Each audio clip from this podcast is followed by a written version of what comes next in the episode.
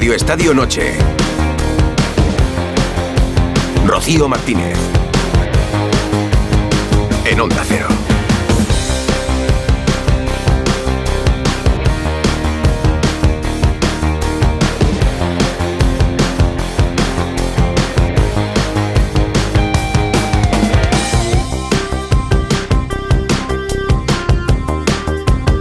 Noches. Hoy no han escuchado el nombre de Edu Pidal junto al mío. Hoy estoy aquí sola, bueno, sola no estoy, ante este micrófono de Radio Estadio Noche, por primera vez, por cierto.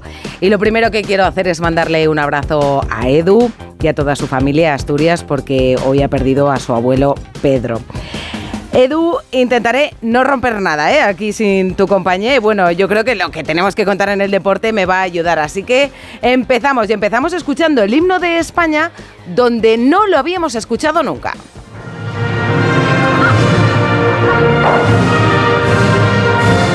Europeo de waterpolo, porque nuestra selección había sido campeona de todo menos de Europa hasta hoy. ¿Y cómo lo ha conseguido? Eh? Con una remontada increíble ante la que era vigente campeona, Croacia, en su casa, en Zagreb.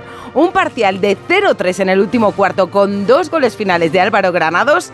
El último, tienen que verlo, ¿eh? espectacular de espaldas nos hace por primera vez campeones de Europa y además, mira, de premio billete olímpico para París.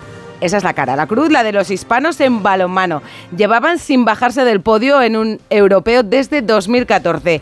Hoy había que ganar sí o sí a Austria, pues no hemos podido. Un gol en contra. A 10 segundos del final del partido dejaba el marcador en empate a 33. Este empate nos manda para casa a las primeras de cambio. La verdad que la decepción es grande. Habrá que buscar el billete olímpico en el preolímpico. En el fútbol hoy han empezado los octavos de la Copa del Rey. Mira, el Sevilla se ha llevado una alegría, ¿eh? no está teniendo muchas esta temporada. Se ha metido en los cuartos de la Copa tras ganar al Getafe en la vuelta de Quique Sánchez Flores a Getafe 1-3, con goles de Ramos y con doblete de un canterano, de un chaval de 23 años que acaba de subir de Sevilla Atlético, Isaac Romero no va a olvidar nunca este 16 de enero de 2024. Vamos a hablar con él ¿eh? en un ratito. Mata había hecho antes el 1-1. El Sevilla era el primero en meterse en ese bombo de cuartos, el segundo el Athletic de Bilbao en el duelo vasco ante el Alavés. Asier Villalibre con un doblete en el 28 y en el 60 ha sido el verdugo de su ex equipo, el Alavés, y por eso pues no lo ha celebrado con mucha efusividad. Sí lo ha hecho un Salmamés donde Siempre gusta mucho la Copa. Bueno, el viernes es el sorteo. El tercer partido lo tenemos en juego, ¿eh? Duelo insular en la segunda parte ya, minuto 76. Tenerife 0, Mallorca 0. Enseguida nos vamos allí para mañana Valencia Celta, Osasuna Real Sociedad y Girona Rayo. Porque las de la Supercopa, Atlético Real Madrid y Unionistas Barça juegan el jueves. Veremos también hoy cómo están los tres grandes. En tenis, pues muy bien ha empezado Carlos Alcaraz en el Open de Australia, ganando a Gasquet en tres sets, en dos horas y 22 minutos. Le costó un poquito más el primero, eso está bien para ir cogiendo ritmo. Eh, juega el jueves en segunda ronda ante el italiano Sonego, número 46. Y para terminar la puesta a punto al día de la jornada, Supercopa Femenina en Butarque. Pues el Levante ha ganado en la prórroga al Atlético 1-3 con doblete de Gaby Núñez. Una pena que haya habido muy poca gente en la grada, poco más de mil personas. Mañana tenemos allí clásico. Y ahora tenemos una conexión con el fútbol en directo. Mira, me voy a sentir yo hoy un poco como Edu García. Así que nos vamos allí a Tenerife. Alex Valero, buenas noches. Hola, ¿qué tal Rocío? Muy buenas noches. Radio Estadio Noche, estamos ya en el 33 de la segunda parte en este encuentro de octavos de final.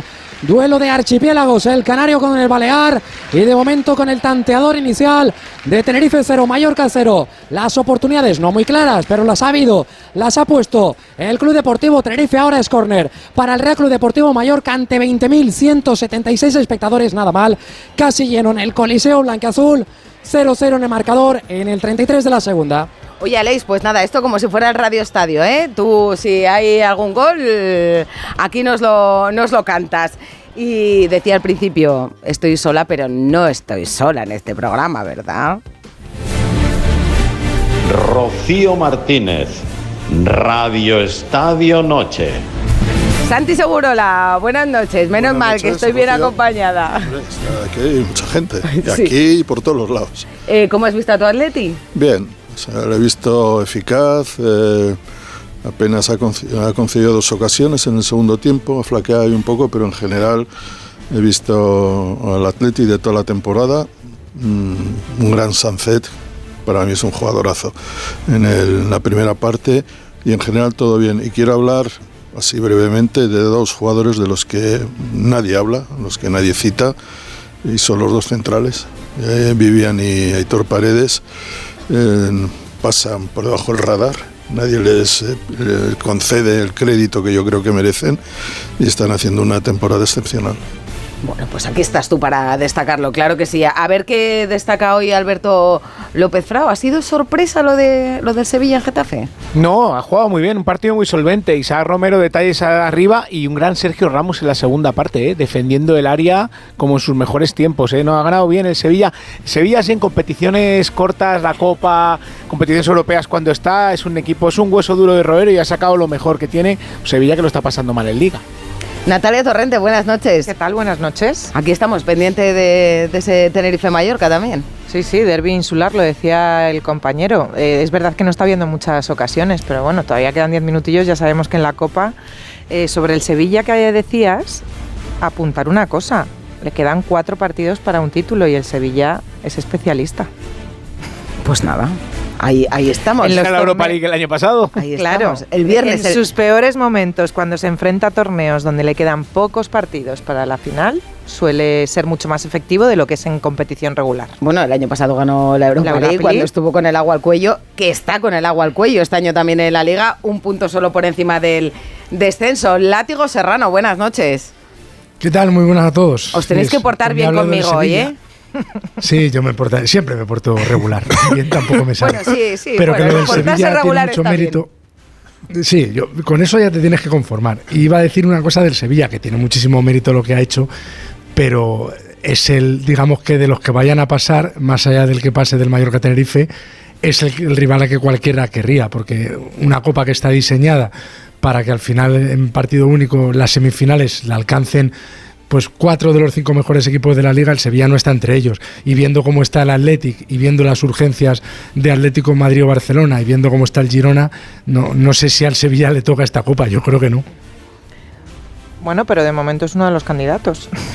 Sí, Mira. no, es uno de los clasificados, sin duda. por cierto, Látigo, te voy a confesar una cosa. Cuando me he llegado y me ha dicho Rocío que hoy estaba sola, he mirado la lista de, de los que íbamos a estar aquí y he dicho, bueno, si está el buenazo de Frau, el buenazo de Santi. Bueno. Bueno, Látigo, he dicho, bueno, Látigo. Nos gusta siempre Yo siempre tener dispuesta a discutir. nos gusta siempre tener perfiles diferentes, ¿no? La vida la vida monocolor. Aquí tiene que ser polimalo. Es muy aburrida. Está bien que cada uno seamos, como se suele No decir, se va a estar de acuerdo en todo, ¿no? de nuestro padre y de nuestra y de nuestra madre. Donde gusta muchísimo la copa es en Bilbao, ¿verdad, Santi? Que gusta Hombre, mucho la copa. Hoy había para un partido de martes a las 9 de la noche en enero 46.000 personas. 46.000 personas no se reúnen así como así. Pues Gorka Citore, Roberto Vasco y Samamés, buenas noches. Buenas noches. ¿Cómo está Bilbao? ¿Cómo están Pues, eh, los leones? en- pues e- esa es la expresión, ¿no? ¿Cómo están? ¿Cómo están los leones? Porque ¿Cómo estás? 14 Y no es una ya. pregunta, ¿no? Lo, lo de todo. Exactamente. ¿Cómo están los leones? Pues 14 partidos sin conocer la derrota, nos lo hacen desde el mes de octubre.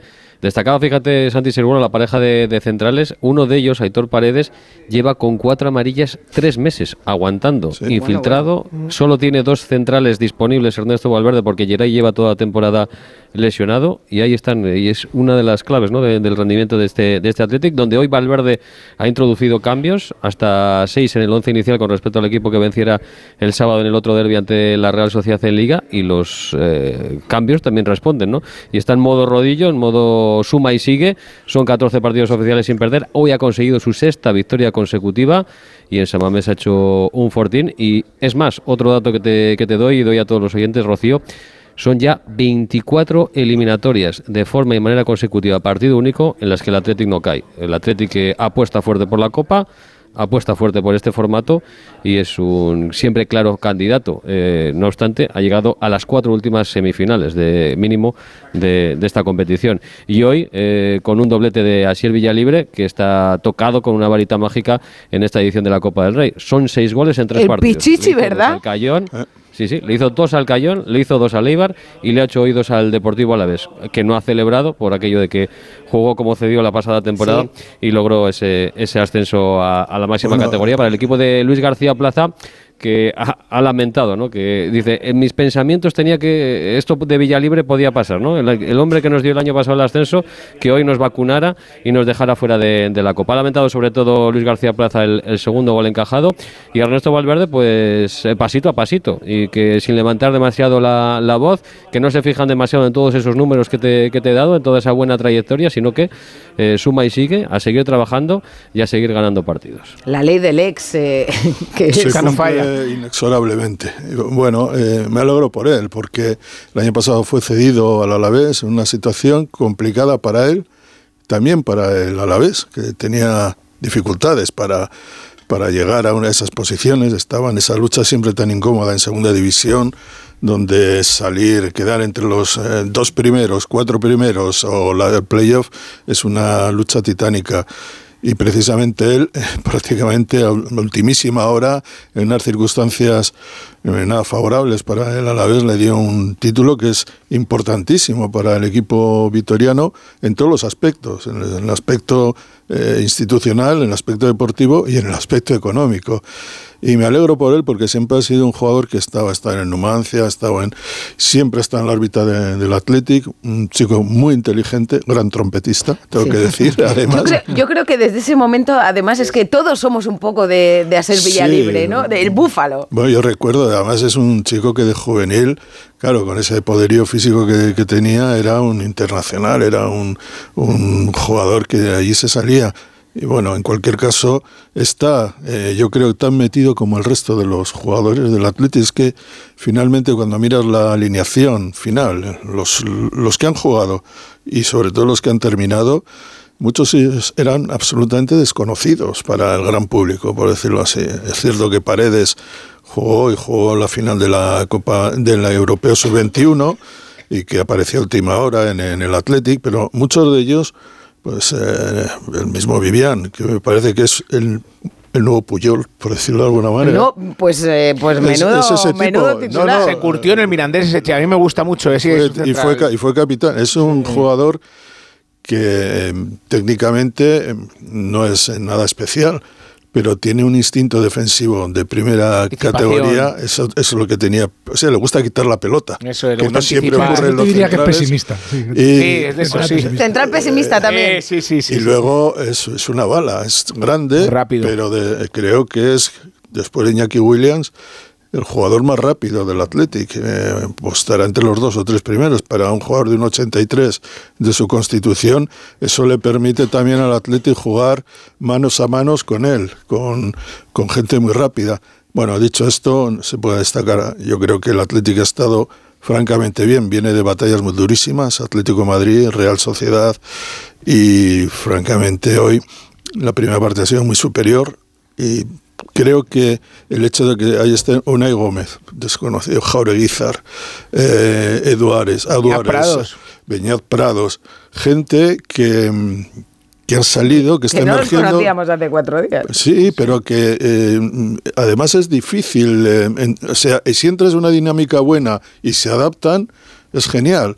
Si, si está en una dinámica el buena el equipo, pero eh, digamos lo- la plantilla, que es, parece corta, no funciona, pues lo pasas mal porque tienes muchos partidos importantes que, que jugar y a todo trapo, como lo juega el Athletic.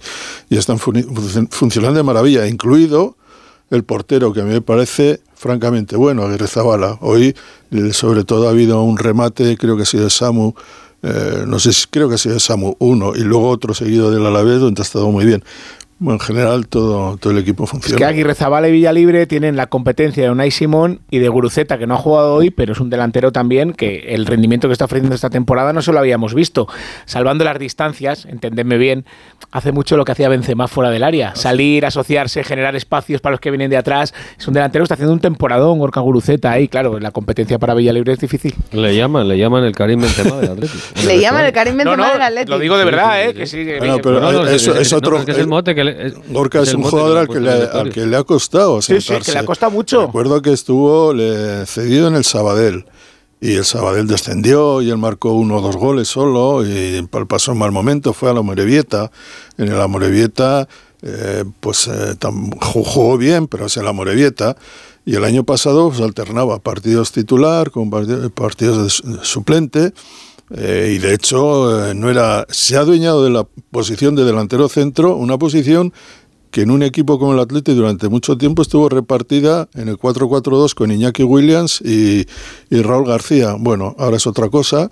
Y creo que cuando, como decía aquel, el fútbol es un estado de ánimo, pues se nota que el estado de ánimo es bueno. Se nota. O sea que tenéis al Puyol del Atleti, al Benzema Al del Atleti, Gorka. ¿Alguno más? ¿Hay alguna leyenda más por ahí que, que, que se haya reencarnado en futbolista del De Atleti? momento no, muy- mucha chavalería que va poco a poco ganando minutos, como Unai Gómez, como Jaureguizar, dos chavales que, que son de 20 años, eh, del mismo pueblo, de la misma cuadrilla desde, Sí. desde niños. Curioso, ¿eh, Gorka? compartiendo un sueño. De Bermeo.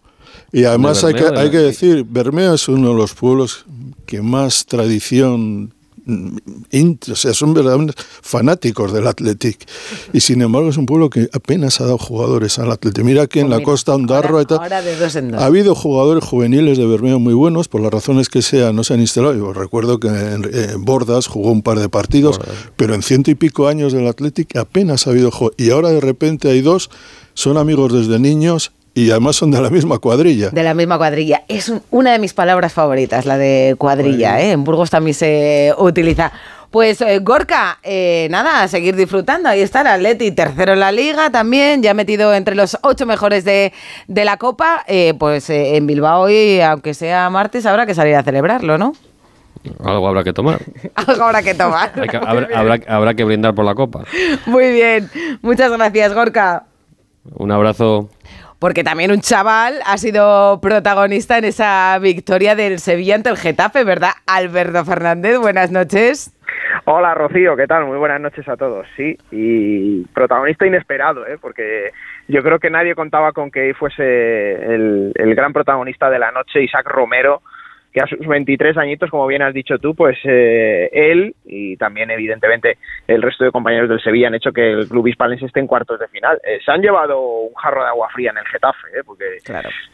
tenían mucha ilusión, tenían muchas esperanzas en esta competición. Bordalás estaba, no te voy a decir obsesionado, pero estaba muy, muy centrado con, con la Copa del Rey y al final pues no ha podido ser. Ha habido un gran ambiente, 12.500 espectadores en el Coliseum, pero lo ha dicho Bordalás en rueda de prensa, ha sido un despropósito la defensa y cuando los partidos que te juegas el caro cruz, pues te sale cruz, eh, el Getafe muchas veces mm, se ve superado, ¿no? Y Quique Sánchez Flores ha dicho en rueda de prensa que esto tiene que servirles a los jugadores del Sevilla y a todos para cambiar las mentes, para cambiar la mentalidad.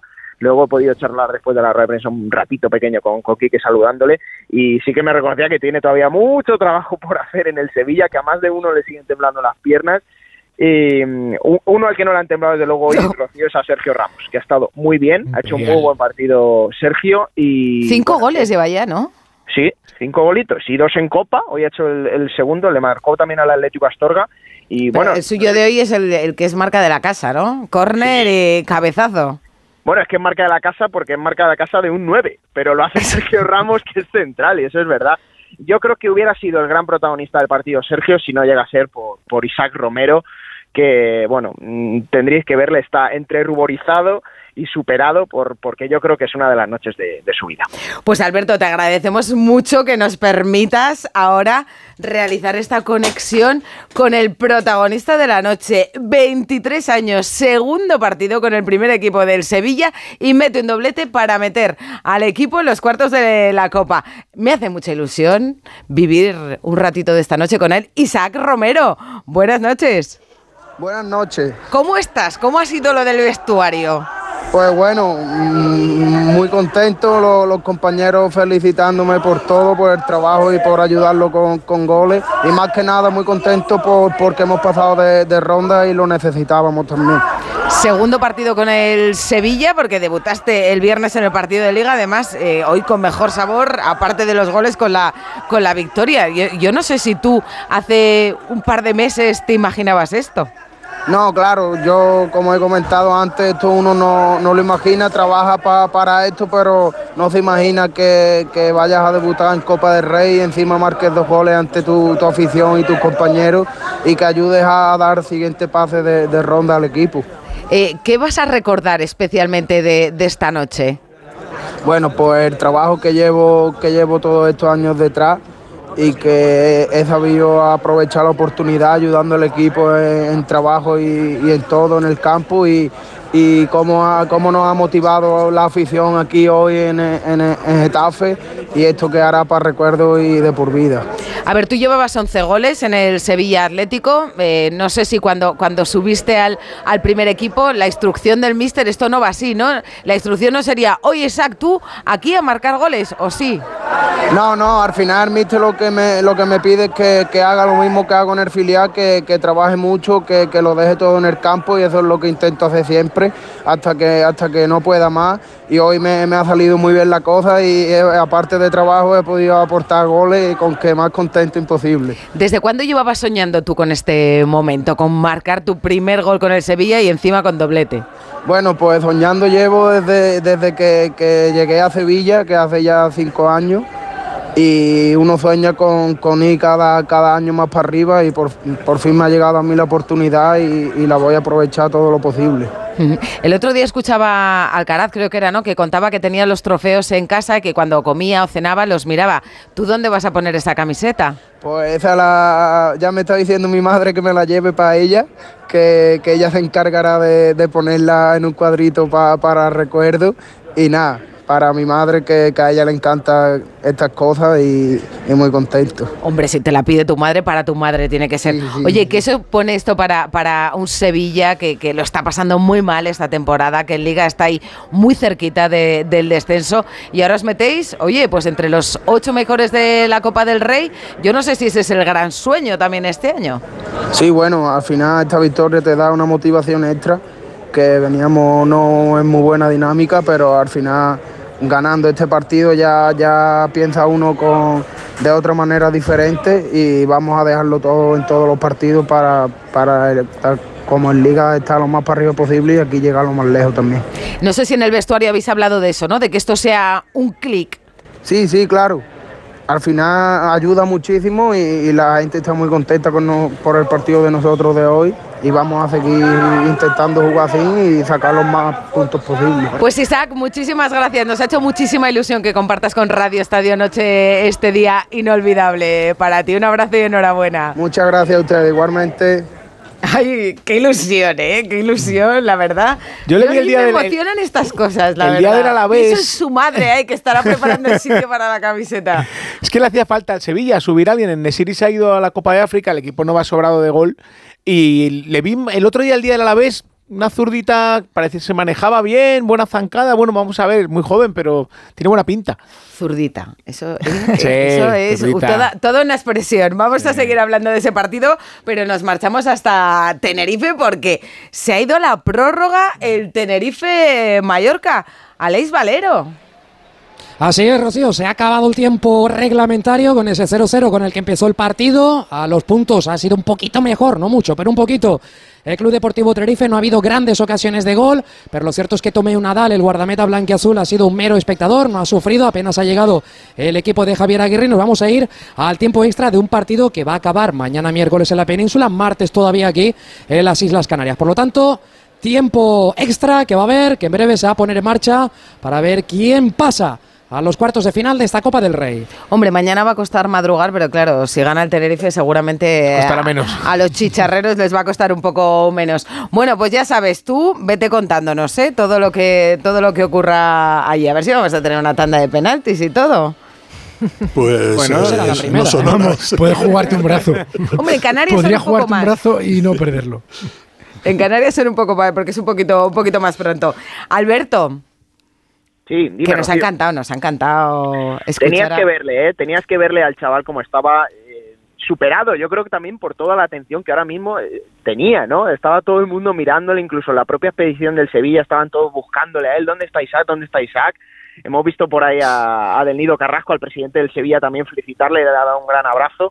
Y bueno, es que es su gran noche. Eh, lleva dos partidos con el primer equipo y fíjate lo, lo protagonista que ha sido. Por cierto, me, me parece que ha sido Natalia la que ha dicho antes que cuidado, que es que el Sevilla puede tener un título a mano. No solo eso, es que yo creo que es la única vía europea que le puede quedar al Sevilla, es la Copa del Rey. Pues doble motivación. Claro, también, también. pues, efectivamente. Eh, Alberto, eh, aparte de Isaac, eh, creo que ha habido otro protagonista, que ha sido el portero. eh, ha tenido que jugar por, por la lesión del compañero. Y es que eh, he leído que tiene una historia detrás maravillosa con, con Palop. Alberto Flores. Sí, Alberto Flores, eh, por lo visto era canterano y Andrés Palop le dio su última camiseta como jugador sevillista en su último partido, eh, pues porque ya le veía jugar en la cantera, le llamaba la atención y quiso simbolizarlo así. Y hoy Alberto Flores ha dicho que le dará la camiseta de su debut a Palop. Ah, sí. Bueno, de verdad, de verdad que Es voy que a estas terminar. historias de voy a canteranos terminar y hoy con la lagrimilla. preciosas, porque- esta noche aquí. Además, Palop se convirtió en un referente absoluto de- Claro. del Sevilla. Es probablemente uno de los porteros más importantes en la historia del club. Dio un Estas gran cosas tipo solo además. pasan en la Copa del Rey, ¿eh? también os digo. Sí, También. pero es verdad que salen nuevos talentos en estos torneos que luego a equipos como el Sevilla les viene de lujo. Y al Valencia les viene de lujo. Bueno, bueno, a- los y- La chavalería está de Sí, moda sí, cuando- en el fútbol A español. veces cuando las cosas se ponen feas no te salvan los fichajes eh, extranjeros, los que han costado tanto y decepcionan, eh, los que dividen a la afición muchas veces. Te salvan la y gente de tu y club. salen chicos que prácticamente desconocidos, un portero que tal, nuevo, un delantero nuevo que lo único que, que se muere por jugar en, eh, en el Sevilla y en Primera División. Y como el Valencia, pues les el Como el Athletic, ¿no? Eso lo sabes bien tú. Sí, pero la- digamos que el Atleti vive de eso. Y, y no le, y no le queda más remedio. Y bien, además, que no le quede más remedio. Pero claro, es que por el Sevilla, en el Sevilla hay unos jugadorazos de impresión. Y por el Valencia ha pasado todo el mundo. Y al final, pues son eh, los jóvenes los que se llevan todo esto adelante. Bueno, no sé si habrá celebrado Quique Sánchez Flores ese triunfo en la que fue su casa, pero ha contado dos anécdotas, ¿eh? también de estas que van directas al corazoncito. Usted y yo nos dimos un abrazo ayer cuando salimos de rueda de prensa porque usted me pidió que las A cosas un salieran periodista bien, se refiere, ¿eh? para que iban a salir bien. Tuve una anécdota también muy interesante durante la semana en el hotel donde vivo. Eh, me encontré una persona de avanzada edad y me, me- se acercó a mí y casi llorando me dijo no, no podemos descender, eh, hazlo bien, por favor. Y esa es la responsabilidad que tengamos, que tenemos. No la vamos a perder de vista, vamos a hacer lo mejor posible. Pues está bien que recuerden que juegan para la gente, que sí que igual queda un poco... No, eh, es que el Pero fútbol es así. es El fútbol así. mueve emociones y al final que el entrenador de tu equipo quiera destacar dos anécdotas que ha tenido, eh, una con un compañero periodista y otra con un aficionado mayor que, que le pide por favor no me pegues el disgusto no este año, es que al final parecerá muy cursi, pero los de- la vida está en las pequeñas cositas. Eso es, Alberto Fernández, muchas gracias. Rocío, iba a decir que le- lo ha dicho Quique que en la puerta del hotel. Y es que Quique vive en un hotel y Ah, tiene ya. pensado vivir ahí los próximos cuatro meses. Es Que, firmado- no, que va a estar como Irureta toda la vida en un No, hotel. pero ¿no? eh, fi- fijaos que ha firmado más de una temporada, pero que él ha dicho que esta- hasta que acabe esta quiere vivir en ese hotel y ver qué es lo que pasa. O sea que todavía le queda Pues igual es que no le gusta hacer la cama. Ahora volvemos, que tenemos muchas cosas que contar. Gracias, Alberto. Chao. Radio Estadio Noche. Rocío Martínez.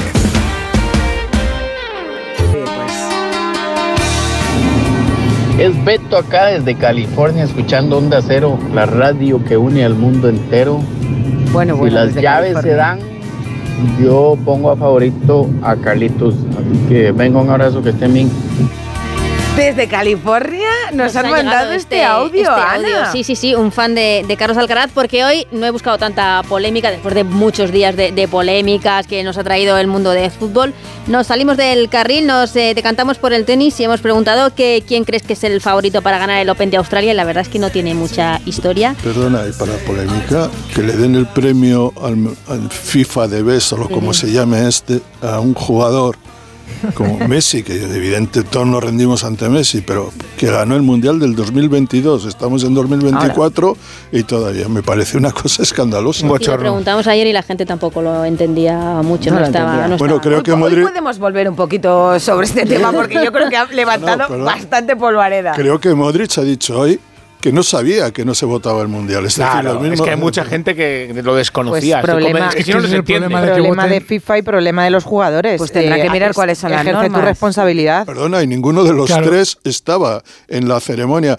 Ha ganado el balón de oro, le ha metido un gol por la escuadra a la FIFA. Mira que es un Claro. periódico o una empresa mediática, un- una empresa periodística, le ha metido un gol por la escuadra al- a, la- a una superpotencia industrial como la, como la FIFA. Y me alegro. Déjalo aquí, déjalo aquí. Claro, Vamos con Alcaraz y ahora volvemos. Látigo, Nada, látigo, nada, eh, sujétate, esa, sujétate. esa pregunta de tenis que formulábamos, eh, ¿quién es el favorito para ganar este año el Open de Australia? El 64% cree que es eh, Djokovic, hemos dado cuatro opciones, el 64% cree que lo ganará Djokovic, el 28% dice que Carlos Alcaraz. ¿Solo? El Poco cinco- me parece. Sí, sí, el 5% Medvedev y el 3% el italiano Sinner, así que Djokovic arrasando el favoritismo en el Open de Australia. Tiene 10 también. De hecho, creo que con Sinner y con Djokovic seguro no se vería Carlos Alcaraz hasta, hasta la final, sí, Sinner y Djokovic, sí. Pues Voy igual por ahí van los tiros, Ana. Bueno, que luego, luego vamos a hablar de tenis, pero que tengo aquí a Látigo. Látigo, ¿qué querías decir tú? A ti no, no te gustó mucho la gala de Bes, entonces, ¿no? No, no, no, la, la gala en sí, aparte de que fue demasiado larga y un poco bodrio, eh, coincido con lo que dice Santi, es que el balón de oro le ha metido un gol y la explicación es muy sencilla. Eh, los capitanes de las grandes selecciones es que se lo toman a cachondeo, es que les da igual. O sea, es que no tienen ningún interés por ejercer ese voto con cierta responsabilidad.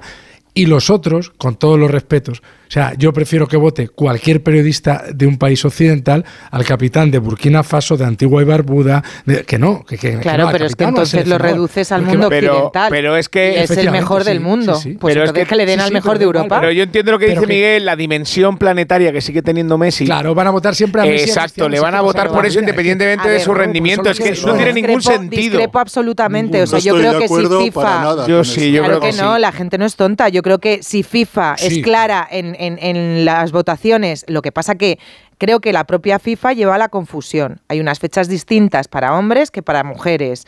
Eh, no son año natural, cuando era lo que, lo que se consideraba antes. Al final estás haciendo tantos cambios, empiezan la gala y hay ahí funciona el u- u- modelo. unas gráficas diciendo cómo se conforman los votos. no tal, es ser tonto, que lleva Natalia, error. no es ser Sí, tonto, de- es que- decirle a la gente, no estamos votando a tu favorito, estamos votando al mejor de esta temporada. Tú sigues yendo por muchos países y sigues viendo camisetas de Messi y Cristiano Ronaldo Exacto. por todos lados. Vamos Y eso al final Claro. marca el voto en La gente algunos Siento, escuchado siento a discrepar, capitanes. siento discrepar de eso. Eso de hacer estratos eh, eh, geográficos y sociales. Claro. El fútbol se ve en todo el mundo. Se ve Sí, pero no llegan todos de la misma forma un No sitio llega y a todo- otro. no llega lo, todo el lo- mundo, lo no. ve todo el mundo. Yo, eh, es así. eh, creo que tiene tanto derecho a votar un español No, como un dere- japonés. Derecho sí, yo digo, No, no, pero no vale lo mismo. intento buscar una ¿Por qué no vale explicación mismo? por qué ha ganado Messi. ¿Por qué no vale lo mismo? Porque no tiene acceso a la misma información. ¿Cómo que no? ¿Y por qué? Látigo. estamos No en el mundo digital no y de internet, internet. que no. Perdona, Claro. y lo ven todo. Además, eso es pensar que la gente que vive por ahí que no es, que es tonta. Y no es No, cierto. no, no, No, que es tonta, no, que tiene acceso a menos información Claro. Os en voy a- Burundi, en Guinea-Bissau y en Antigua y Barbuda que en Holanda. En Es que Antigua, os y voy a Bermuda, Antigua y Ber- Antigua y Bermuda se ve la televisión estadounidense a todas horas, por bueno, ejemplo. pongo, pongo aquí un paréntesis. Pongo aquí un paréntesis porque nos está esperando ahora mismo un campeón de Europa. Bueno, que digo un campeón de Europa, el héroe de ese título de España de waterpolo, Álvaro Granados. Buenas noches, Croacia. Hola, hola, buenas noches. Eh, perdona, ¿cómo ha sido ese último gol que has metido de espaldas a la portería? Mira, si te soy sincero, ni, ni lo sé aún. No, no hay que buscarle mucha explicación, simplemente me ha salido. eh, el deporte tiene estas cosas, hoy ha salido bien. Muy contento, pero bueno, eso, contento ya está. Eh, parcial de 3-0 en el último en el último cuarto. Habéis empatado a 10 a un minuto y medio para el final con un gol tuyo y os habéis puesto por delante, habéis puesto ese 10-11 a 48 segundos del final. Vamos, que es que casi se nos sale el corazón ahí, Álvaro. Sí, la verdad es que ha sido una auténtica barbaridad. Hemos remado como nunca pero bueno, creo que eso al final es un, un reflejo de, de lo que es este equipo, de, de lo maduro que, que se ha convertido a, largo, a lo largo de estos años y solo puedo decir que estoy increíblemente orgulloso de mis compañeros.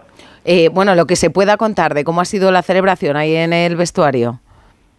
Pues mira, sinceramente nos pilláis en medio de, de la celebración, ahora estamos aquí en un restaurante con, con la familia, con el staff y con, con todo el mundo cercano y nada, la verdad que, que es, es, una maravilla, es una maravilla, muy, muy contento de, de, poder celebrar esto con, que al final son mis compañeros, pero también mis amigos y creo que es lo, lo, más bonito de este grupo. Ahí va a decir que oigo poco bullicio, ahí estáis claro, ha debido ser agotador eso, ¿no? La verdad es que ha sido una auténtica guerra, estoy agotado, pero bueno, yo creo que es un poco la alegría y la emoción que, que me hace aguantar aquí y no irme a la cama directamente. Álvaro, justo te iba a preguntar lo mismo que Rocío, se os nota muy calmaditos, os estáis disimulando mucho ahora que dicho, estáis en la radio. Me ha dicho Bustillo que se ha separado un poco, que si no, no se oía, ¿no? Bueno, vale. oye, oye, un poco sí que se tiene que disimular, ¿no? Guardar un poco las formas, no, pero fuera de bromas, eh, muy contentos obviamente por, por el oro y por la clasificación olímpica, pero este año es un año muy importante, ahora tenemos el Mundial aquí un par de semanas, tenemos las Olimpiadas y al final tenemos que hacer que este año valga la pena. Eh, si de aquí en adelante no, no damos nuestra mejor versión, no, esto no sirve de nada. Así que contentos, pero sinceramente muy, muy concentrados en lo que viene. ¿Cuál es la clave, Álvaro? Has dicho que eh, estás jugando con tus amigos. ¿Cuál es la clave del equipo para.? Porque es verdad que os queda todavía por delante el Mundial y los Juegos, pero estáis en el camino. Estáis haciendo historia. A ver, clave yo creo que en el deporte no, no, hay, no hay ninguna, pero sí, creo que eso es un poco, como he dicho, el reflejo, ¿no? Yo por, por, por suerte eh, juego fuera de España y, y, he visto muchas cosas, aunque sea joven, y sinceramente lo que se da en este grupo, este, esta sensación de familia, esta sensación de amistad, eh, lo que he visto, lo que me cuentan, no, no existe en ningún otro lugar, creo que esta es nuestra marca personal, aparte de un equipo somos una familia y, y creo que eso es lo que nos hace jugar bien y en momentos como, como el de hoy que han sido tan duros de tanto estrés pues bueno nos hemos sabido sobreponer como, como equipo y eso eh, nada, es que siento un orgullo inmenso. Y ante Croacia, además, que, que es que estabais jugando allí eh, con su gente en Zagreb, que, que, eso lo hace más difícil, ¿no? Esto ha sido como el maracanazo casi. Sí, la verdad es que no, el, el ambiente de la piscina era una auténtica barbaridad. Eh, no, que ni nos escuchábamos, ni nos escuchábamos el uno al otro, eh, pero ha sido precioso, la verdad. Que lleváis desde, hola Álvaro, enhorabuena, lleváis desde 2018 colocando otra vez al waterpolo español en lo más alto en semifinales de todos los torneos. Como poco. Siete medallas en los últimos ocho claro, torneos. Es que una, Solo les faltó medalla en, en, Tokio, ¿verdad? Que fueron cuartos. Sí, eh, bueno, el deporte es eso y, y yo creo que, que, este grupo lo está haciendo muy bien. Eh, el deporte no, a veces no es justo, el deporte no es lo que te mereces o lo que dejas de, de, merecer. Creo que eso es lo que nos pasó en, eh, en, los Juegos Olímpicos. Pero bueno, el deporte siempre da segundas oportunidades y como he dicho al principio, que sí, muy contentos, pero nada, eh, al final lo que importa de verdad a nosotros es los Juegos Olímpicos y nada, y ahora contentos, celebrado hoy, pero a partir de mañana ya muy centrados en el Mundial y las Olimpiadas. O sea que el míster os ha dicho, la celebración solo hoy, ¿eh? a partir de mañana que estamos en un año muy, muy importante. No, por, por suerte el míster es, es muy grande, no nos ha dicho nada, no nos tiene que decir nada, que creo que también es un reflejo de este equipo. Eh, y creo, hablo, creo que hablo en nombre de todo el equipo que, que es lo que sentimos, que sí, contentos, vamos a celebrar hoy, nos lo merecemos celebrar, estar contentos, pero, pero este equipo es un equipo ganador, así lo estamos demostrando y, y hay que seguir, hay que seguir y que todo este esfuerzo, toda esta, eh, no sé, como, como darías, como la vida, que estoy un poco cursi ahora por, por la emoción diría, pero... Ponte, nada, ponte, ahora, ponte. No, pero eso, como ahora dar un, un esfuerzo más, dar un poco más de nosotros y aguantar este año que será muy importante y hacer que, que esta familia tenga lo que se merezca. Hombre, merece, quedan, quedan, los cromos, digamos, ¿no? Más importantes, sobre todo en el año olímpico, pero es que esto no lo teníamos, es que era increíble, ¿no? Que era lo, el único título que nos faltaba en waterpolo, Álvaro. Claro, claro, al final, bueno, nosotros, pues esto es un grupo que está eh, juntos desde hace, pues, ¿qué te digo? Eh, seis años, siete, eh, y hemos hecho historia. Hemos hecho historia y, y como te he dicho, el deporte no, no te da a veces lo que te merece. Creo que hoy sí que nos lo ha dado, nos lo merecíamos, este, este equipo se merecía hacer historia y súper súper contento, súper contento, la verdad. Álvaro, buenas noches, eh, enhorabuena. Eh, Muchas gracias. Estás jugando en Belgrado, estás jugando en una de las zonas, en la zona cero del balonmano, por decirlo de alguna manera. Eh, eh, Serbia, Croacia, Hungría, todo esto son eh, países que adoran el balonmano. Curiosamente, Correcto, a, ti te, correcto. a ti te ocurre lo contrario que en el fútbol. Los jugadores eh, croatas, serbios, los balcánicos suelen venir al fútbol eh, inglés o español y vosotros vais allí que ¿cómo vives eso? Y segundo, ¿cómo te adaptas a una cultura tan diferente donde tampoco tienes tantas referencias para, por ejemplo, el idioma y todo este tipo de cuestiones? ¿Cómo, cómo es aquel mundo del waterpolo en, un, en una ciudad eh, como Belgrado que sé que adora este, este deporte? Sí, tienes, tienes toda razón. eh, en todos estos países balcánicos, sobre todo el... Ya no te diría solo por el waterpolo, sino por el respeto y la pasión que, que ponen al deporte y cómo, cómo lo apoyan, es, es, una, es una, una auténtica maravilla.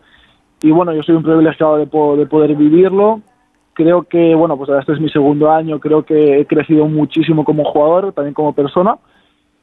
Y pues es duro, es duro. Al final ya me gustaría a mí jugar en España y, y que todo fuese por estar con la familia y todo, pero bueno, es un sacrificio, es un sacrificio que he hecho con, con todo el gusto. Y nada, eh, pues eso, eh, aprender a lo que es jugar de verdad con presión, que, que te critiquen o que te alaben en los medios y bueno, esto al final pues también me ha hecho crecer como jugador. Pues estamos muy contentos por vosotros y porque todo ese trabajo, que hay mucho trabajo detrás de cada deportista de élite, muchos sinsabores, pues que haya tenido este premio tan bonito y que sea el primero de un gran 2024 para nuestro waterpolo. Álvaro Granados, el héroe hoy de, la final. vale. Muchas gracias por este Oye, ratito en Radio no, Estadio gracias, Noche. Gracias a vosotros, un abrazo. Pues nada, y a pasarlo bien, ¿eh? Hoy solo hoy, ¿eh? Mañana ya Solo- serios solo otra hoy. vez, ¿eh? Nos Solo comportaremos bien. Álvaro, dale un beso muy grande a David Martín, que sabemos de que lo ha pasado mal estas últimas semanas. Lo haré, lo haré, lo haré. Se lo merece todo él. Enhorabuena, a disfrutar. Pues cómo nos ha gustado, cómo nos ha gustado. Nos lanzamos a la piscina y nos vamos a Tenerife. ¿Qué pasa allí, Alex Valero? Nada, es que no pasa Nada. absolutamente nada, nada de Pero- nada. Se ha acabado la primera parte de la prórroga sin ni una mínima ocasión de gol, pero ojo porque acaba de empezar la segunda. No estamos, sino ahora cumpliendo el primer minuto y hay una falta peligrosísima, eso sí, a favor del equipo balear, a favor del Mallorca. Se la va a pedir Sergi Darder y esta puede ser buena. Un Mallorca que no ha inquietado en todo el partido a la meta de Tomeu Nadal y en esta segunda parte de la prórroga que puede tener este golpe franco directo. Pues cuéntanosla.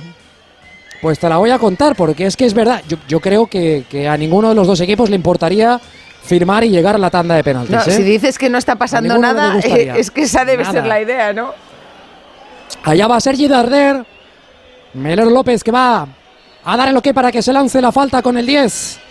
En la espalda. No va a ser Darder al final. Tome una dala córner. Pues Lanzó nada. Abdón Prats finalmente a córner en la mejor oportunidad De todo el del partido. del Mallorca en la Sí. segunda parte de la prórroga. Bueno, pues, eh, pues nada, caminito de los penaltis. Parece Buena que parada, vamos, además, ¿eh? Sí, buena Buena parada de. Nadal, que es mallorquín. Sí, sí. ¿Cómo se puede, gracias Aleix, luego volvemos, ¿no? ¿Cómo se puede resumir de, de bien un partido? ¿Qué ha pasado? Nada. Pues Bueno, Al final no, están siendo sin más mentir, es que no, no hay que mentir. a Ambos equipos, ¿no? Pues prefieren no arriesgar demasiado, no vaya a ser que les pilla la contra el rival y irse a la, a la lotería de los penaltis. Esto pasa mucho en la No, y Garitano y Aguirre son de puño Claro. cerrado, ¿eh? Son dos entrenadores de puñito cerradito. eh, donde pasa muchas cosas en- es en Barcelona, ¿verdad? Alfredo Martínez, buenas noches. ¿Qué tal? Buenas noches. Normalmente sí. Normalmente Muy a tu pesar en cosas, algunas ocasiones, ¿verdad? Sí, Sí, la verdad, la- también es verdad. No hay día tranquilo, Alfredo. Es verdad que tiene la parte buena y es que eh, siempre tienes pero cosas es que contar, pero sí, sí, a pero- veces igual es pero a veces- demasiado. Sí, a veces desgasta, ¿no? Y, y luego, como ahora, eh, que ahora está viviendo un momento delicado en el que todo se ve muy mal. Y, y, quizás ahora lo que desean es que vuelva pronto la competición, ¿no? Que el próximo jueves van a tener un partido que, por cierto, calentito, calentito en Salamanca.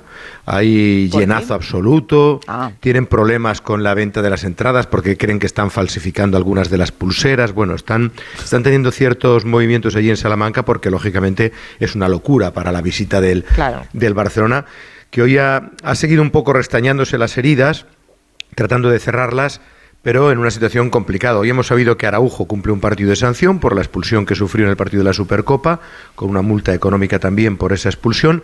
De la Fuente, el entrenador de porteros, sancionado con dos partidos. Como también fue sancionado Óscar Hernández, Xavi va a estar solo, casi como Gary Cooper en Solo ante el peligro, ¿no? Porque como en yo, el banquillo, ¿ves? Por eso, eso, también como Rocío Martínez en el día de hoy. Y bueno, tú estás bien arropada, ¿eh? No, yo eh, te iba a decir. No, séptimo, no, no sé si me al séptimo de caballería sí, al lado, voy, hablando lo del voy oeste, a decir, ¿no? Lo voy a decir, yo creo que tengo mejor equipo que Xavi Hernández. Por lo menos un poco más pacífico.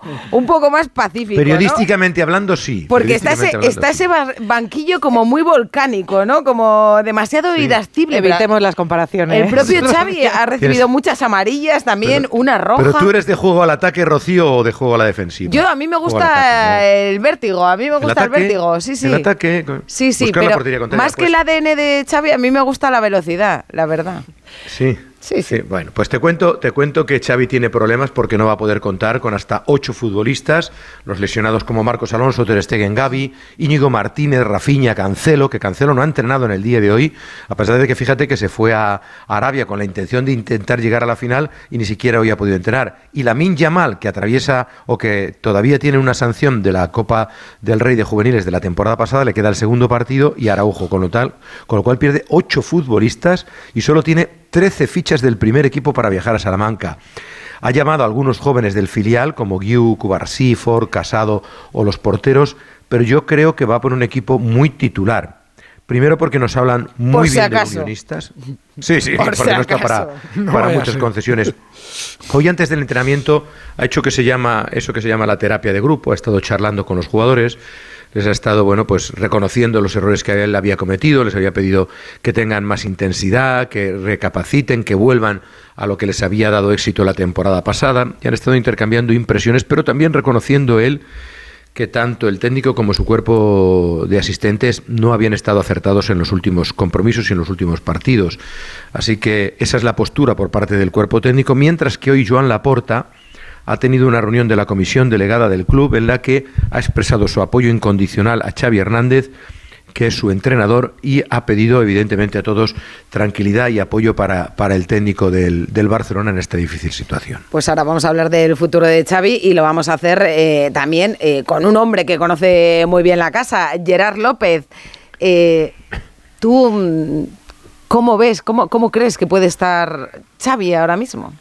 ¿Qué tal, Rocío? Muy buenas, Buenas noches, noches. a todos. Eh, bueno, estará, estará tocado. Yo creo que es eh, seguramente la primera situación en su vida, después del éxito como, como futbolista y también el inicio como entrenador en, en Qatar, en Emiratos, eh, la primera prueba de fuego para, para, para conocerse a sí mismo y para ver la capacidad que tiene de, de revertir una situación que nos sorprende. Rocío, yo dando un poco vueltas a la cabeza, analizando todo lo que está sucediendo en los últimos meses, eh, no encuentro un diagnóstico claro. Yo estoy convencido que Xavi está trabajando al 100% para encontrarlo y no es capaz de tocar la tecla. Esto es lo que más preocupa, yo creo, porque tú al final estás eh, viendo una, una plantilla que a priori se mejoró en, verano, una plantilla que, que ha costado mucho dinero e incluso hipotecar el club eh, a nivel económico para poder hacerla, que vienes de ganar la Liga, la Supercopa el año pasado. Bueno, todo pintaba más o menos bien en cuanto al inicio de, la era Xavi y se le ha revertido la situación de una forma eh, muy, muy, muy grande y muy preocupante, sobre todo en Barcelona, porque de la misma manera que podemos hacer un diagnóstico, no tenemos una, una cura, una, una sensación de, de que esto se pueda revertir de, de forma rápida, que es lo que todo el mundo espera en Barcelona, pero yo creo que el principal eh, preocupado y, y en este caso bueno, y buscando sus vías de solución será el mismo entrenador, ¿no? Pero, ¿y tú crees que esto es un problema de- del entrenador, eh, de Mm. la plantilla, de, de la dinámica, del espíritu, de, de qué? Bueno, ya partimos de la base, Rocío, que el, que el club ya lleva mucho tiempo, muchísimo tiempo, eh, en situación precaria, eh, no solamente económica, sino a nivel institucional, siempre que haces la llamadita Alfredo, siempre hay noticias eh, extradeportivas desde hace muchísimo tiempo. Recuerda, Alfredo, la de noches que hemos entrado aquí y hemos dicho, bueno, pues hoy es otro día movidito en Barcelona porque nos, bueno, han pasado Sí, muchas toda la cosas. temporada. ¿no? O sea, partimos de la base, Rocío, que el club ahora mismo no, no- no tiene esta estabilidad. eh, Pero no la de- tenía el año pasado tampoco. No, de- Y sin embargo el equipo dos, era, por lo menos, mucho más fiable. Sí, yo creo que allí Xavi, y hay que darle el, el éxito al entrenador, consiguió aislar seguramente a la plantilla y al grupo de todo el ruido externo que siempre aparece en Barcelona y que, por cierto, muchas veces mm, sale del, mismo Barcelona. O sea, no hace falta desestabilizar desde Madrid eh, en, cuanto, en cuanto a que desde, desde Barcelona siempre, siempre somos especialistas en, en ser los pupas, Pero, ¿no? Pero en Gerard, ¿tanto, también- ¿tanto puede afectar eso? Porque yo Sí, veo a, a Xavi sí. muy pendiente de todo lo que dice la prensa. ¿De verdad tanto puede afectar a un vestuario Sí. lo, lo que se comente cuando además... Si ellos leerán y escucharán cosas que pensarán ellos mismos o, o creen que hicieron un buen partido eh, contra el Real Madrid o, o en Amberes, ¿no? O, o contra el Girona o contra el Almería, ¿no? Tampoco Sí. creo que les sorprenda nada de lo bueno, que Xavi ha de demostrado o, o nos ha hecho saber vía rueda de prensa que, que le preocupa cualquier ruido externo y que él cree que seguramente el, el enemigo esté en casa, aquí en, Bar- en Barcelona, con las críticas, a veces él considerándolas injustas, eh, pero yo creo que en el fondo, y ahora Alfredo que ha estado más al día a día nos lo puede comentar también, yo creo que se ha intentado dar bastante apoyo y, y comprensión a, al proyecto. Lo único que, es verdad que el discurso igual del entrenador no, no ha ido en consonancia a lo que todo el mundo ha visto en la realidad. El equipo no ha estado bien, está en regresión desde, desde principio de temporada, va a menos y por mucho que se intente decir desde fuera, el entrenador pues ha dado una explicación que seguramente no se correspondía a la, a la realidad que está viviendo el, el club, ¿no? Así que yo creo que tanta, tanto ruido externo y, y, y él querer seguramente bloquear el vestuario como ya hizo el año pasado y le salió también, hace que, que- que igual este punto de nerviosismo y de, y de pérdida de control lo haya, lo haya tenido, ¿no? Eh, Gerard, soy Natalia. eh, buenas noches. Hola, Yo Natalia, tengo buenas noches. La impresión, eh, corregirme vosotros que, que seguramente estáis más al día que yo en la información culé, Alfredo también, eh, que Xavi ha perdido la confianza del vestuario. Es la principal diferencia respecto al año pasado, porque la inestabilidad institucional es verdad que sigue estando ahí. Eh, en lo deportivo, los equipos sufren varias fases a lo largo de la temporada. Eh, pero ya desde eh, aquel partido que perdió en Hamburgo ante el Shakhtar eh, hubo algún roce con los jugadores porque se supo enseguida en la prensa que habían tenido esa reunión intensa y creo que al final la idea de Xavi eh, que, que los jugadores trataban de perseguir ahora ya no confían en ello porque no funciona. Tampoco le ayuda mucho el club, ¿eh? Cierto, bueno, pero, cierto, es que, pero es que el equipo no es el mismo que el del año pasado. ¿eh? O sea, no está Busquets, que sería mayor, pero se le echa mucho de menos. De verdad, desde que he llegado, desde que he llegado a este programa, creo que no ha habido ni una sola vez en la que se esté analizando aquí los problemas del Barça en los que no se haya nombrado a Busquets. Claro, es que creo que no ha habido pero es que era un referente. Gaby está lesionado, Lewandowski tiene un año más, eh, Ter Stegen está lesionado. Es que el equipo no es el mismo, está jugando diferente. A ver, Gerard, Gerard. No, incluso los que estaban. Sí, no, tiene razón Látigo. Yo creo que hay muchos factores, Natalia, que se, que se juntan en, en la cuestión que estabas comentando.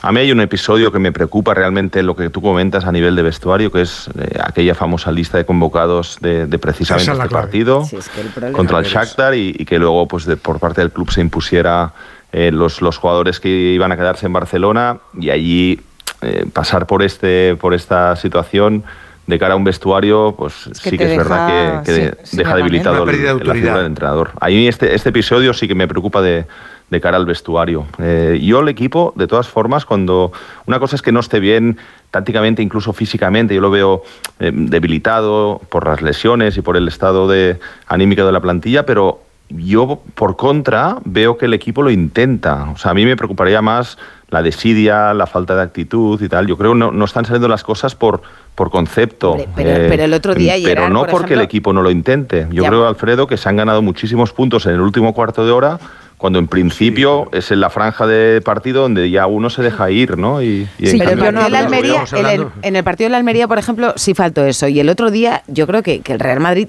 tiene más hambre, va, va más, o sea, o está más concentrado, está más en el partido. No Sí, sé. el otro día no creo que sea un problema de actitud. Es un Yo- punto y aparte, sí, sí, es un partido superior el donde ya desde el inicio no, no, no, no Claro. estuvo el, el equipo. Pero anteriormente ¿eh? había muchos partidos donde yo el equipo lo he visto comprometido. Sin ideas, sin fútbol, sin, sin una, una sensación de tener el control de los partidos, pero sí con actitud y de intentarlo al menos, ¿no? Eh, a eso Alfredo, voy. Yo un no creo que sea un-. Alfredo. No, no, que yo creo que es un problema de fútbol, evidentemente. El, equipo ha perdido el, eh, la, eh, eh, eh, quizás la, la creencia en lo que estaba haciendo. Ahora mismo se encuentra absolutamente despistado. Y lo que estabais comentando, lo- los jugadores, muchos de ellos dudan si realmente el camino el que están llevando es el adecuado. Y algunos empiezan a pensar que se cometen errores eh, tanto en lo táctico como, como en, lo, en lo físico y que, que- realmente se están, que, que se están perdiendo eh, en conceptos absurdos. Luego ellos no están rindiendo. Yo creo que es un, un cúmulo de circunstancias. A mí me da la sensación de que es un poco todo. sea, pero sí es cierto que hay ciertas fisuras ahí en el vestuario de gente más de fuera que de los de siempre. Los Sergi Roberto, la gente de la casa sí confía en Xavi Hernández, pero hay otros que ven que esto no va. Y luego también es un problema de rendimiento de jugadores, porque lo acaba de decir, no sé si es idolático. Dice, bueno, es que el año pasado esto funcionaba. Bueno, sí, el año pasado había algunos que estaban aquí y funcionaban, pero son los mismos que ahora no funcionan, porque Cundé no funciona, Araujo no funciona. No, Stegen perdona, Alfredo, cuidado, cuidado, que salta aquí. Cundé no funcionó el año pasado. Eso Bueno, el año pasado funcionó un poco mejor no que este, funcionó Santi, un poco nada, mejor. absolutamente Un poco mejor. nada. Pero es que Ya- este año es, es nefasto. Pero como eh, yo creo que a veces el Barça, en el Barça se cuentan fábulas y ficciones. O sea, se intenta, con los fichajes, por ejemplo, se intenta mantener una opinión con respecto a los fichajes, la que se tiene cuando se fichan, que luego cuando se contrasta con la realidad es muy diferente, pero hay una especie de negación a aceptar la realidad. Y es cierto que hay jugadores que tienen muy buena prensa, pero que no funcionan, unos porque no valen, como Cundé, y otros porque no son lo que dicen, como De Jong. Porque, no sé, porque sinceramente, De Jong, entre otros, De Jong debería ser el capitán general de este Barça. Es decir, eso que se dice cargarse el equipo a la espalda, nunca lo veo, nunca lo veo. Sí, hombre, sí, ¿Cuándo? sí, un lo ha hecho a veces. un momento, un momento. Paren las máquinas, paren las máquinas, porque estábamos a punto de irnos a la prórroga, pero acaba de marcar el Mallorca, Leis Valero, Tenerife. Gol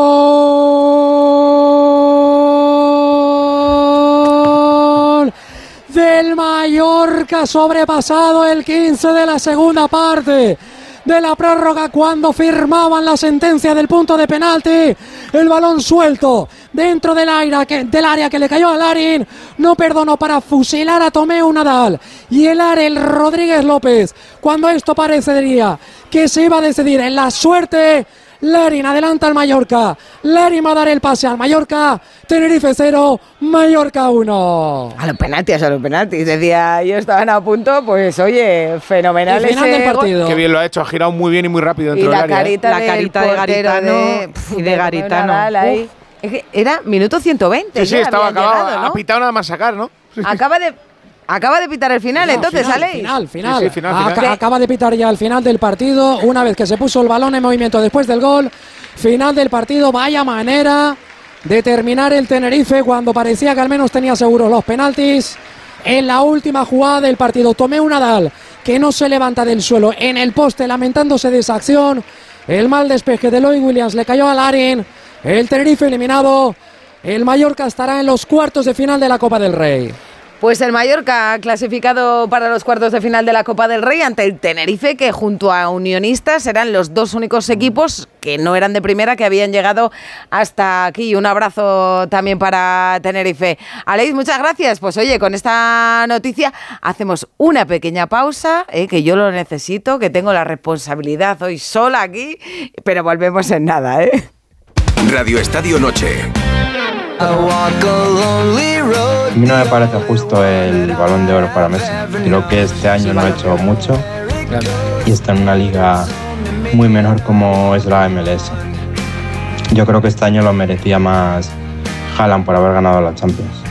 Me gusta a mí que participen de nuestra tertulia nuestros oyentes, que han escuchado a Santi y han dicho, ahí voy yo Ya con mi opinión. a llegar opiniones otra vez de- del Debes, no del balón de oro, del Debes. es que estaba, estaba el- enfadado, un poco disgustado con esas, que me parecía un timo.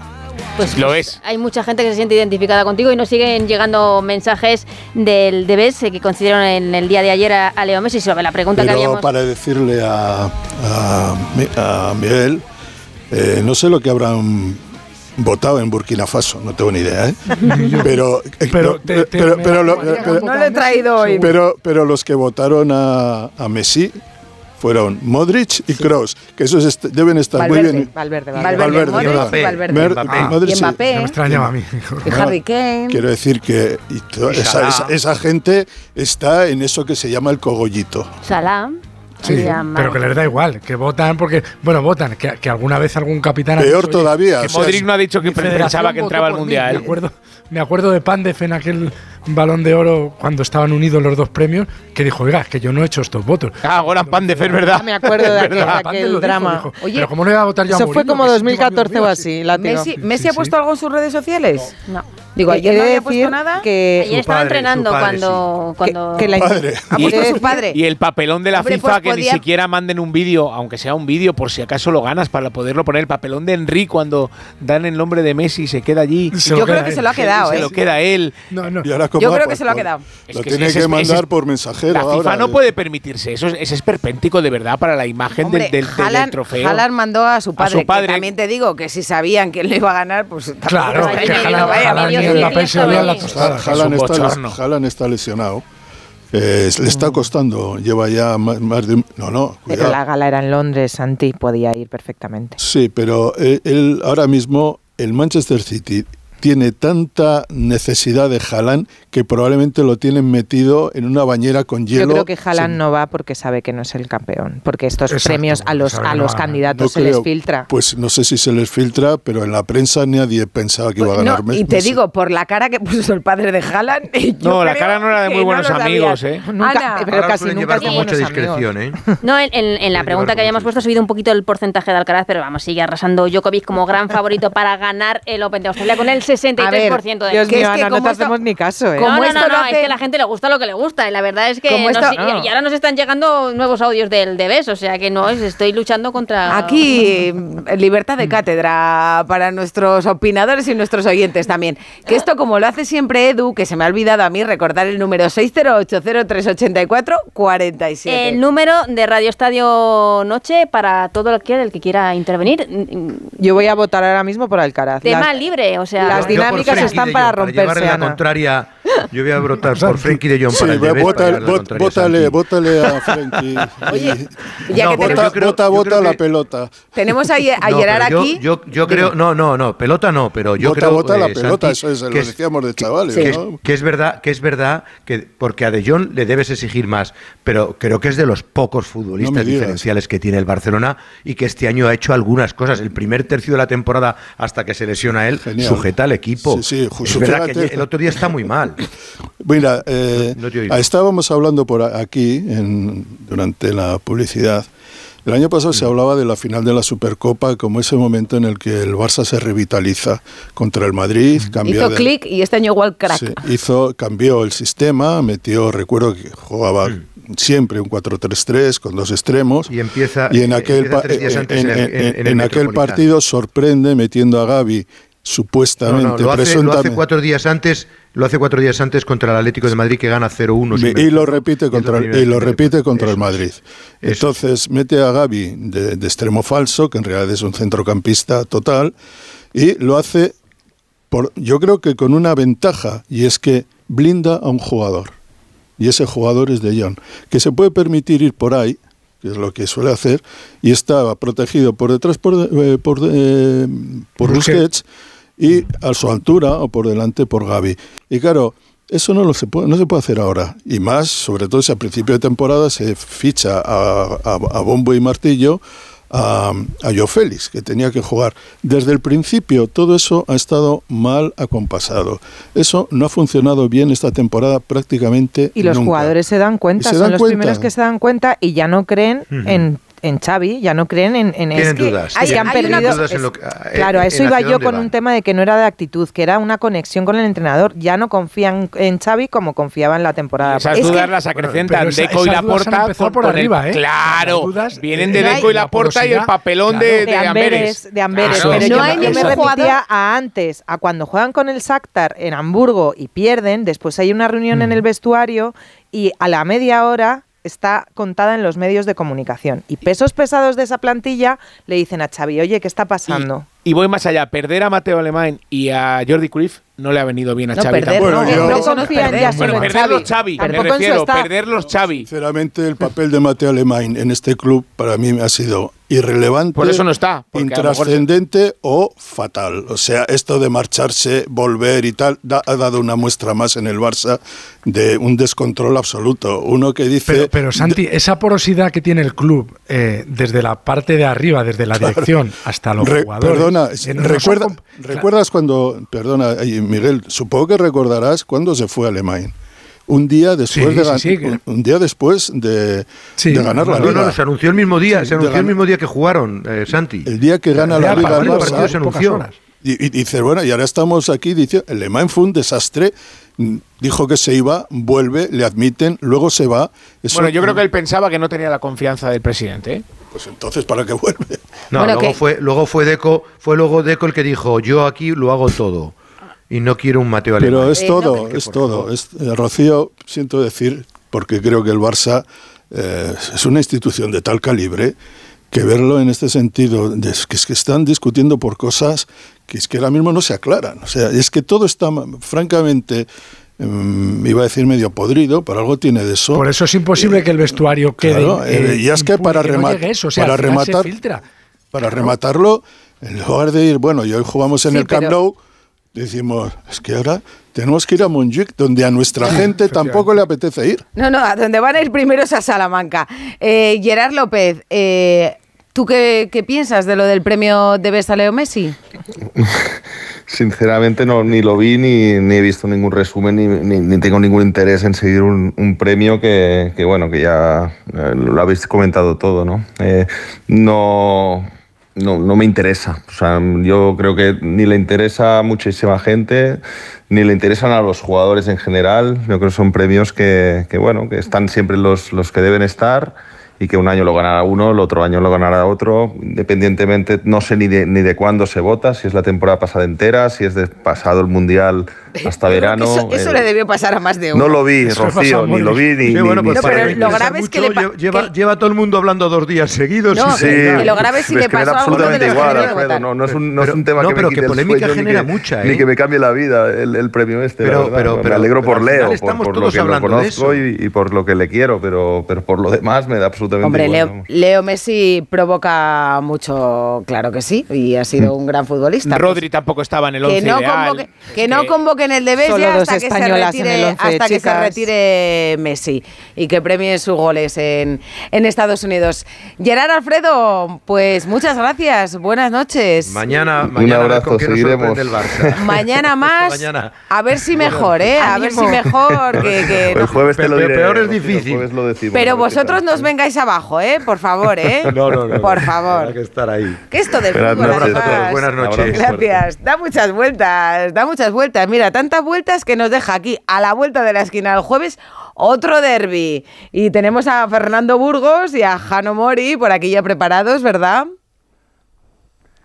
¿Qué tal, Estoy, Rocío? estoy. Buenas noches. Hola, buenas noches. Estoy, estoy. A ver, más descansado Jano Laletti, ¿no? Que Sí, sin volvió duda, el claro, jueves. Una semana. Vino el jueves de Arabia Saudí, lleva una semana entrenando con más tranquilidad y más eh, descanso, desde luego, pero también yo creo que más exigido, ¿no? Porque, bueno, quieras que no, Madrid viene de ganar un título y esto es a un partido. El Atlético Madrid tiene que ganar sí o sí para pasar a la siguiente ronda y en eso están, apoyados por su afición, en la que confían y pensando en lo que ocurrió el 26 de septiembre, en ese partido, el único que ha perdido el Real Madrid frente al conjunto rojiblanco en el Civitas Metropolitano. Y por cierto, Rocío, con récord histórico de socios abonados, ¿eh? 60.000 que publicaba hoy el Atlético de Madrid en sus redes sociales. O sea, imagínate, ¿eh? un campo con 67.000 de capacidad, bueno, pues 60.000 son socios abonados. Y además, un apoyo campo- van a tener y el campo va a estar lleno. Desde luego, un campo el Metropolitano que ha sabido pues recrear el ambiente de el ambiente del Calderón. Yo no sé si le habrán preguntado Fernando a Modric a Valverde hoy, eh, pero ¿por qué habéis votado a Messi? Pues seguramente habrá habido algún, algún tipo de cachondeo, ¿no? Bueno, Modric a lo mejor te aguanta menos las bromas, ¿no? Es un poquito vinagre. Pero. No, sí, ya te he dicho alguna vez, Fernando, no me digas eso, no me digas eso, no me gusta que me digas eso de Luka Modric, porque yo le tengo así como muy idealizado en general. Y, no y- lo digo yo, ¿eh? No, no, yo no lo digo, lo dicen sus compañeros. A mí Bueno, yo me no quiero oírlo entonces. Un mote yo no que, quiero que- oírlo. que yo no, que yo no. que- no, no, pero es que yo no hablo así por ciencia infusa. Ya, ya. Evidentemente, hay compañeros con los que tiene una magnífica relación y que le llaman vinagre, porque, bueno, pues, pues sí, pues, si no es un defecto, ser un vinagre no es un defecto. Eh, lo, lo No, pero una importante Modric tampoco, es ¿eh? que es- ser un vinagre. A mí, a mí me parecen eh, eh, otras cosas mucho peores, pero a, a Modric lo que se le valora es lo gran futbolista que es. Estabais hablando de, de las vueltas que da la vida y el fútbol y, y una temporada, y hoy no sé por qué me ha dado por irme a, a dos días después de la única derrota del Madrid eh, esta temporada, que fue el 24 de septiembre del año pasado en el, en el Chivitas. Aquel día que perdió 3-1, acordaros, un partido muy flojo, posiblemente de los dos más flojos, tres más flojos del Madrid esta temporada. Y dos días después había jornada de liga y el Madrid recibía Las Palmas. Y aquella rueda de prensa martes 26 de septiembre, Ancelotti, la, la he repasado hoy, ¿eh? es terrible. O sea, ¿Por hay qué? un ¿Qué nivel- dijo? No, no, ¿qué le preguntamos? No qué dijo. Se tuvo que ¿Qué le defender como si hubiera. Como si. Bueno, la respuesta mejor fue a la mía. A mi pregunta, sí, una vez más. Pero eh, bueno. ¿Qué le preguntaste? vino a decir, sí, no, le pregunté que, que- que si le parecería lógico y normal que después de eh, haber comenzado la temporada con seis victorias consecutivas, que el Madrid, los seis primeros partidos de la temporada los ganó, eh, que hace dos días en, en el Metropolitano empezaran las dudas en el entorno. Y me dijo, bueno, eh, cada uno puede opinar lo que quiera, yo voy a evaluar el partido con el equilibrio que tengo, pero dudar ahora, después de cómo hemos empezado, me parece demasiado y excesivo. Esto fue un, 20 un 26 de septiembre. Tres meses y medio después, el Madrid lleva 18 victorias y 3 empates en 21 partidos consecutivos. Ha ganado la Supercopa metiendo dos meneos, dos, no uno, dos meneos. Y aquí está el tío fumándose un cigarro detrás de otro. Bueno, comiendo siete chicles, que vi ayer eh, que lo habían grabado los compañeros del chiringuito, Sí. Ancelotti se había comido siete chicles concretamente.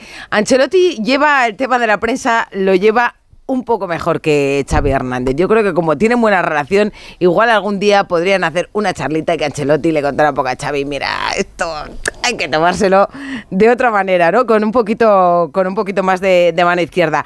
Fernando, eh, el Madrid va con todo, ¿no? Luego tiene el partido de liga ante, ante la Almería, o sea, al final que no se llena la tripa con la Supercopa en, en la Casa Blanca, ¿no? No, este tipo de títulos a mitad de temporada se festejan poco y se olvidan muy rápido. Y se rota poco este- también. Yo creo que va a rotar poco. Si mañana y el, y el jueves los titulares han recuperado bien, no hay riesgo de que ninguno se rompa después de los esfuerzos de la semana pasada en dos partidos de 210 minutos en total o más con los, con los añadidos. Yo creo que Ancelotti no va a rotar. No va a rotar porque luego es verdad que tres días después vuelve la liga al Bernabéu y, se recibe al Almería, que es el colista del campeonato, y ahí sí puede rotar. Pero si los que jugaron de titulares frente al Barça el domingo, repito, no tienen riesgo, han descansado, han recuperado bien después de dos entrenamientos, el último, el de mañana, yo creo que va a jugar el mismo equipo. El mismo, o sea, Lunin, Carvajal, Rudiger, Nacho Mendy, Chouameni, Valverde, Cross Bellingham, Rodri y Vini. Bueno, pues lo dejamos apuntado. Eh, Jano, eh, sin pasillo, ¿no? Eh, el Atleti, ¿cómo está? No, no, sin pasillo. Además es que es un tema que es que ni se habla en el Atlético de Madrid. Es un tema que se entiende que, que es que no merece la pena perder ni un minuto de tiempo, ¿no? Pues, no es obligatorio, cada uno puede hacer lo que quiera. Y en el Atlético no, el va, Atleti no va a hacer pasillo al, no, no va a hacer pasillo al, al Real Madrid. Eh, pues, A mí eso no, no me gusta, la verdad. A mí me gustan Bueno, los pasillos. sí. Me parece un gesto de deportividad muy bonito. Sé que el Atleti, eh, salvo que sea obligatorio, no se lo va a hacer nunca el Madrid en su estadio, pero a mí es verdad que me parece un gesto de, de deportividad. A mí me parece un gesto de deportividad, de elegancia, de cortesía, siempre y cuando no sea una imposición. Porque cuando Sí, se luego, convierte Leti- en motivo de polémica, entonces los clubes dicen, ah, que me vas a humillar, pues no lo hago. Se ha hablado tanto de estas cosas que han perdido Claro. naturalidad. Claro. No, lo que pasa es que ahora se hacen, ahora se hacen pasillos también en los títulos del campeón al subcampeón, ¿no? O sea, que, que quiero decir que yo creo que está claro que es un gesto de, de respeto. Pero bueno, cuéntanos, Jano.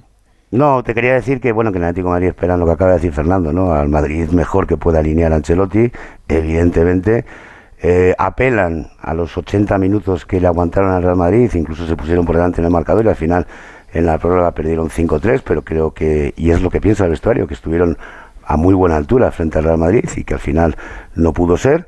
Y desde luego, pues quieren recordar ese 3-1 de la liga en el que yo creo que ha sido el único partido en el que la sensación de la liga, porque a mí me encanta ese futbolista como es Bellingham, pues pasó prácticamente inadvertido. Yo creo que el Atlético de Madrid también, aparte de que el Madrid era un, partido regular, eh, hay que poner en valor lo que hizo el Atlético de Madrid para evitar que el Madrid creciera durante el encuentro y para meterle tres goles.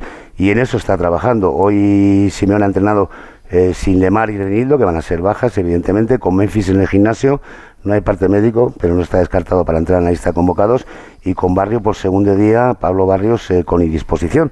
Pero el equipo pues va a ser el mejor que pueda poner, a falta de la confirmación de mañana, antes de la rueda de prensa de Diego Pablo Simeone, con Oblak en portería, Molina y Lino en los carriles, Jiménez, Bissell y Hermoso en defensa, Coque de Paul y Saúl Ñíguez en el medio campo y arriba Grisman y Morata. Y ya sabéis que el alcalde de Madrid, señor Almeida, que es muy atlético, pues le preguntaba esta mañana por, por, por estos Estaba asuntos. haciendo deporte además, ¿no? Como le gusta Sí, jugando al sí, pádel. sí. Pero todo todo el mundo que- ileso, ¿no? Y sano.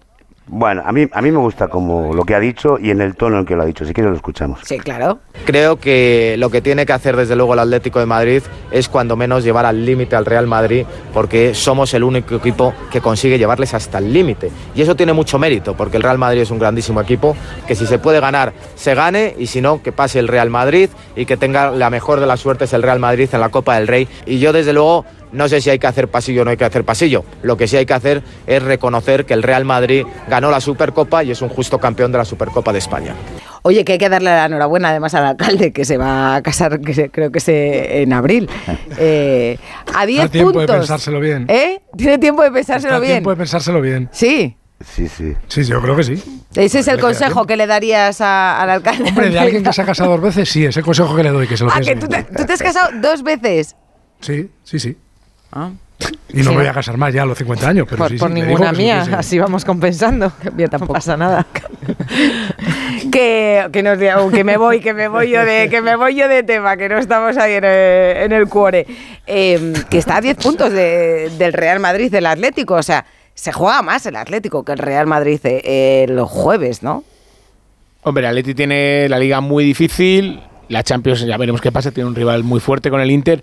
Y sí, la Copa siempre es esa competición en la que si elimina al Madrid, además del subidón de eliminar al Madrid, pues sería la que más tendría ahora mismo posibilidad de, de ganar, ¿no? De optar al título. No sé si se juega más, pero es verdad que está en una posición más delicada, sin duda. Santi, Es que viene además luego otro otro el 4 de febrero. Real Madrid. Está aquí a la vuelta de la esquina.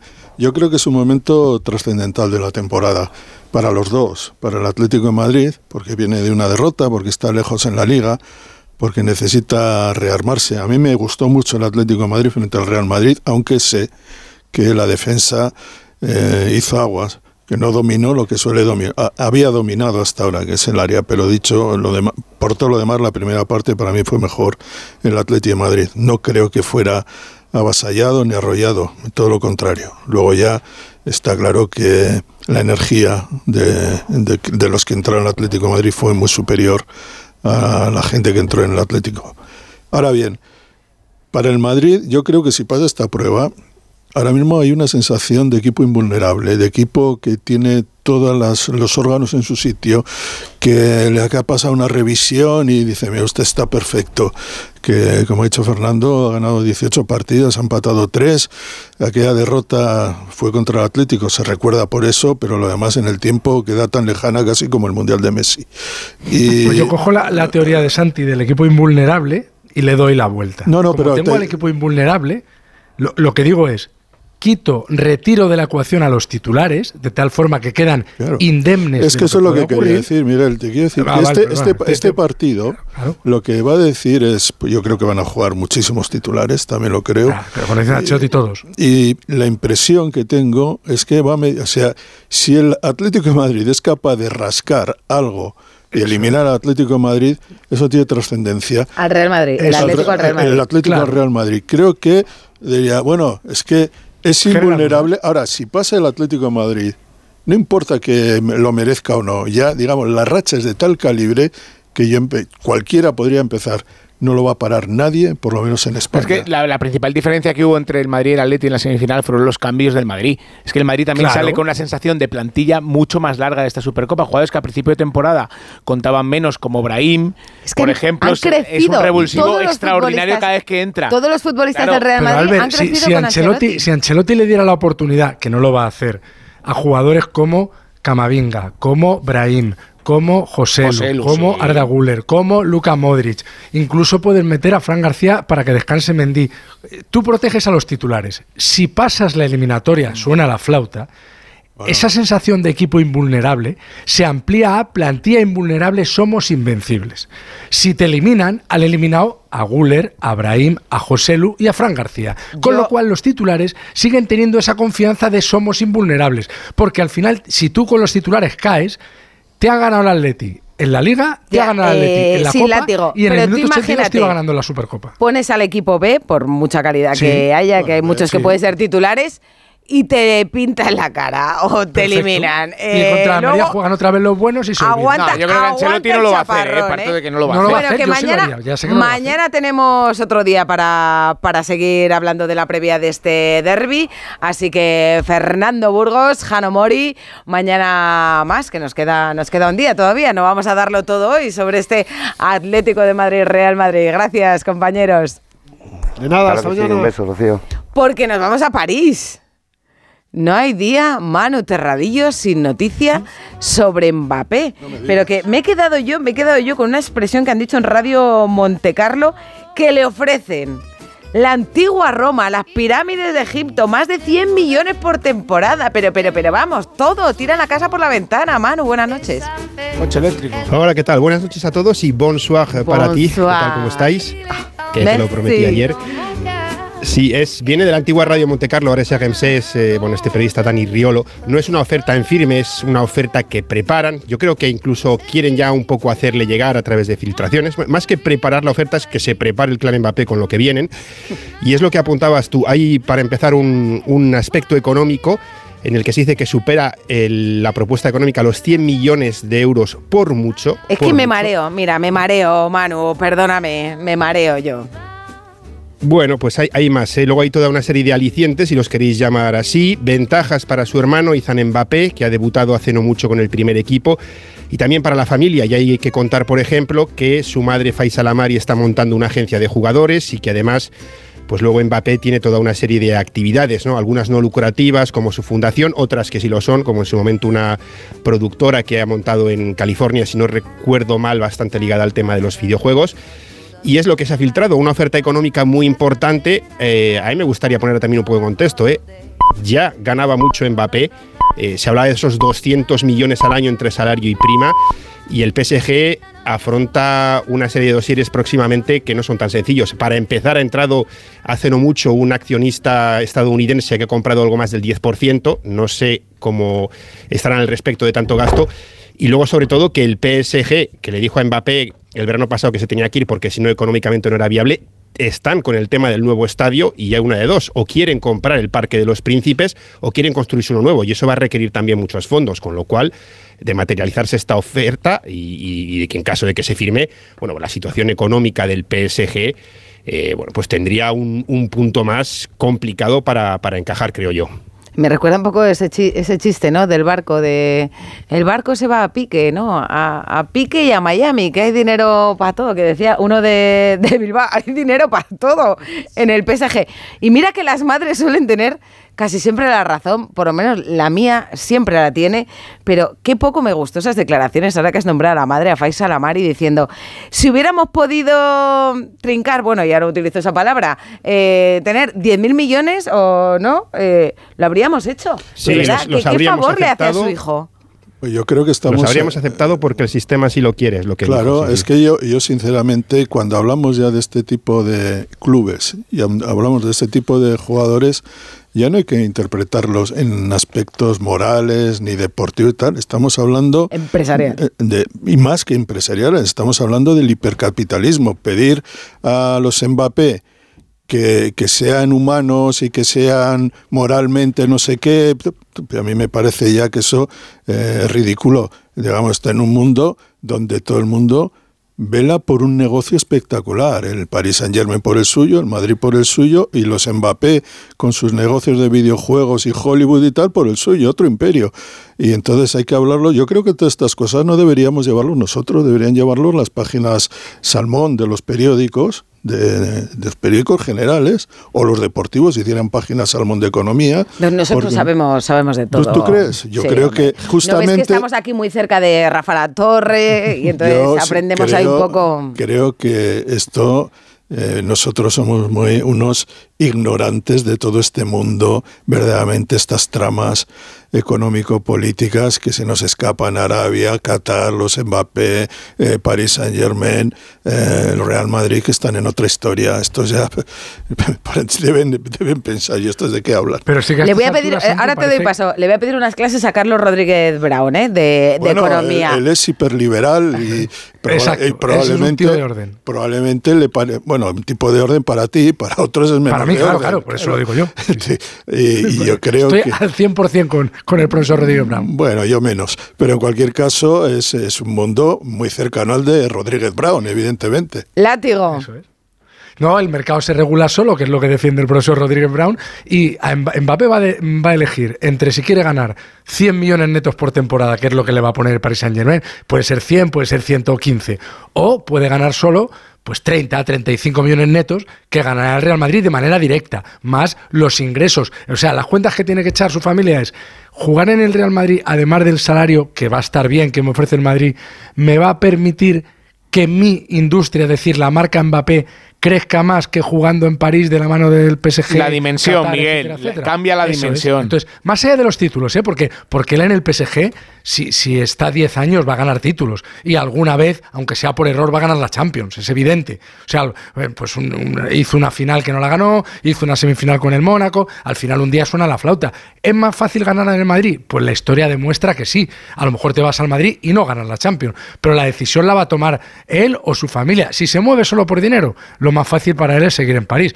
Si quiere un reto, pues o Madrid o Liverpool, ofertas le van a sobrar porque es el mejor y entonces al mejor pues le van a sobrar ofertas. Yo sigo pensando que no veo que se quede en el PSG. Es que no, no me entra en la cabeza como un futbolista como Mbappé va a decidir renovar con el PSG, que no le van a dejar salir en su vida, porque ya Hubo- vemos cómo, hubo uno, uno ya que se vemos fue- cómo son. Hubo uno que se fue de un Barça eh, con todos los títulos, eh, como Neymar, que había Neymar. ganado dos, y se fue del Barça al PSG. Por cierto, fue un desastre para él, no sé si para el PSG y para el Y Barça. para el. Barça, porque esos 222 millones los utilizó regular.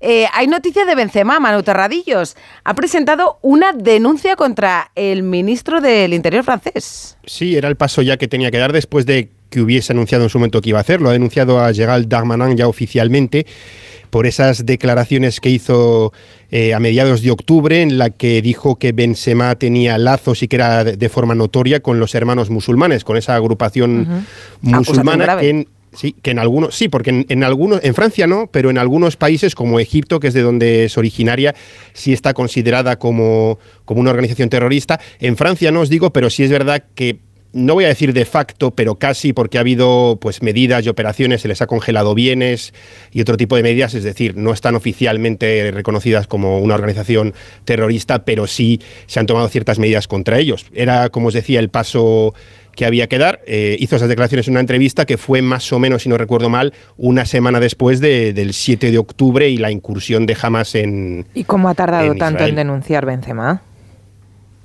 Bueno, habrá, habrá, tardado- lo han anunciado. Lo han anunciado y lo habrán estudiado y, y bueno, yo creo que en los últimos días, entre que si estaba des- desaparecido o no estaba desaparecido, eh, igual tampoco era el momento de hacerlo, de hacerlo formal. De todas formas, esto va a largo plazo, eh, tardará su tiempo, con lo cual, bueno, pues tampoco igual adelantaba tanto por haberlo hecho un poco antes.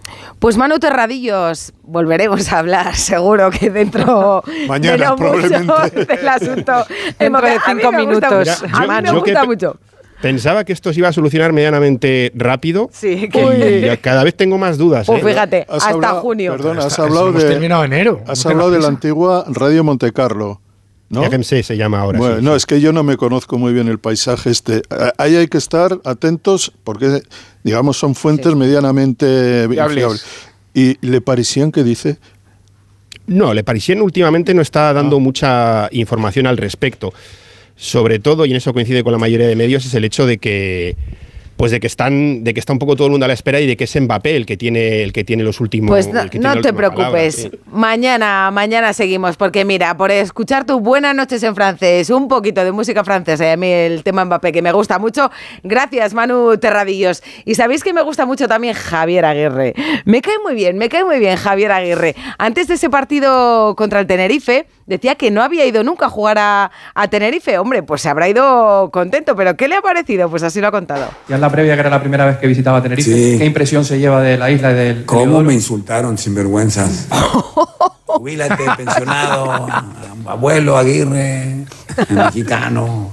Bueno, lo típico, normal. Esto, bien, feliz, feliz. Me voy, me voy contento por conocer y, y bueno, esto, contento si además ganamos, ¿qué, qué más puedo pedir?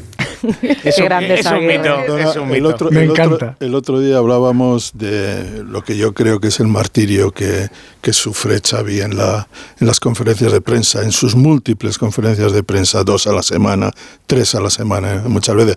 Bueno, tres, seis, porque son una antes y otra Previas y después. post, sí. Es decir, es una barbaridad.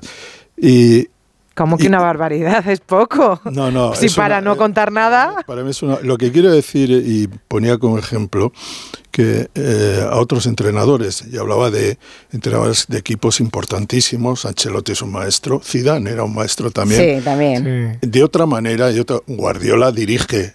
Sí, a- sí. Dirige a su equipo desde la silla de la prensa también y manda los mensajes donde tiene que mandarlos. Klopp también. Esto es así. Pues claro, es que esto es un arte y Aguirre es una. eh, eh, Es de otra manera. Es un maestro. Entonces te Es dice, que va en el cargo también. "E- Evidentemente es todo es medio impostado todo, está clarísimo. Todo, claro. Está- pero pero sabe lo que Hay tiene que, decir hacerlo. y sabe cómo sabe lo que la prensa va a estar diciendo. Mírale a Y Aguirre, no sé qué, alimenta no su sé cuánto". personaje. Santi. Claro, pues es que a él le Xavi gusta le podemos dar, mira. de tío campechano y así dice tres palabrotas. Él sabe que con eso a los periodistas los tiene como Claro, Y pues a Xavi, más como- mano izquierda, más sonrisa, más complicidad, un poquito de sentido del humor y ya verás cómo todo va mejor. Que yo insisto, tu problema, Xavi, no está en la rueda de prensa. Santi Segurola, Alberto López Frao, Natalia Torrente, Látigo Serrano, muchas gracias por A acompañarme en un día eh, donde estaba yo ahí con la Y con mucho gusto. Pero que ustedes, los que están ahí al otro lado, ahí con la orejilla, no se vayan, ¿eh? que tenemos que hablar de Alcaraz y de muchas cositas todavía. Radio Estadio Noche. Rocío Martínez. Rafa Plaza, buenas noches. Hola, ¿qué tal Rocío? Buenas noches. Yo creo que ha sido como el debut ideal, ¿no? De Carlos Alcaraz, porque le ha tocado ahí arremangarse un poco. Bueno, arremangado va, arremangado va, porque va con esa camiseta sin mangas ahí un poco a lo Nadal, que ya se la hemos visto alguna vez, pero luego ya, ¿eh? Decir, aquí estoy yo. A Sí, no. Totalmente. El primer set, bueno, lo esperado después de dos meses sin competir oficialmente, que es lo que llevaba Carlos. 7-6 apretado y luego la ha pasado por encima. La verdad que ha sido un primer set. Yo creo que ha sido un partido ideal, porque le ha servido a Carlos para ponerle en problemas, salir de esos problemas. Le ha costado leer el saque de Gasquet, luego aprovechar las bolas de break y una vez ha ganado el tie break, pues ha impuesto la lógica, ¿no? Que un tenista de 20 años le ha ganado a uno de casi 37. Se mete Carlos en segunda ronda, va a jugar el próximo jueves con Sonego y se mete con buenas sensaciones y reafirmando lo que venimos diciendo, que ha hecho una pretemporada espectacular y que está pues en una condición excelente para poder pelear por cosas importantes en el Abierto de Australia. Sonego Le número- escuchamos tras el partido. Oh, Mira, claro. Es, es normal, ¿no? Primer partido después de, de dos meses sin, sin competir. Los primeros partidos de, de cada torneo nunca son fáciles, pero yo creo que hoy es un- ha sido un poquito más difícil, ¿no? De cara el simple hecho de que, de que llevo mucho tiempo sin, sin competir, pero yo creo que, que he estado bien, he estado bien mentalmente eh, y saco muchas cosas positivas de- del partido de hoy. Y sé que el porcentaje de primer saque es algo que, que tenía que subir, que tenía que mejorar y, y nada, pues eh, lo entrenaremos mañana en el día de entrenamiento para, bueno, para intentar hacerlo mejor el- en la segunda ronda. El saque es algo muy muy importante que tengo que, mejorar obviamente y poco a poco lo estamos haciendo, así que eso es algo que, que estaremos enfocados en, en la siguiente ronda. Me ha encantado verle con McEnroe después, o sea, y, y escuchar a McEnroe acercarse a él como con admiración, diciendo, es que me encanta verte jugar al tenis. Es que hay mucha gente que lo está haciendo. Agassi, que está estos días por el abierto de Australia, Villander, McEnroe, que además le ha hecho un guiño porque llevaba las zapatillas con las que McEnroe jugaba en su día y que ahora la marca de zapatillas ha reeditado. O sea que, bueno, la verdad que mm, levanta admiración Carlos por la manera de jugar, por el carisma y por el soplo de aire fresco que supone para, para el tenis. Sí, porque además le ha dicho, ¿no? Eh, en una de esas respuestas de, no, no, es que a mí me gusta que la gente disfrute del tenis, ¿no? Intenta hacer puntos también que le gustan a la gente. Es que de eso se trata, yo creo. Al final, el tenis está quedando en un momento en el que Federer se ha ido, Rafa se está yendo y Djokovic se va dentro de poco. Va a haber, evidentemente, un vacío generacional y necesitamos, si queremos mantener a la gente enganchada, carisma, puntos como los de Carlos y este tipo de cosas. Entonces, bueno, me parece adecuado porque vamos a, va a entrar en un periodo complicado cuando se vayan del todo los tres tenistas de la generación de oro del tenis. Bueno, nosotros, yo, si me dicen que después de, de Nadal o coetáneo, ¿no? También eh, íbamos a tener a un tenista No, como vamos, Alcaraz, es que vamos. hubiera flipado, hubiera dicho, es, es imposible, ¿no? Pero La tenemos la horma, tenemos la horma de los tenistas. La verdad que sí. Que número 46 del mundo, Sonego, ¿no? El jueves.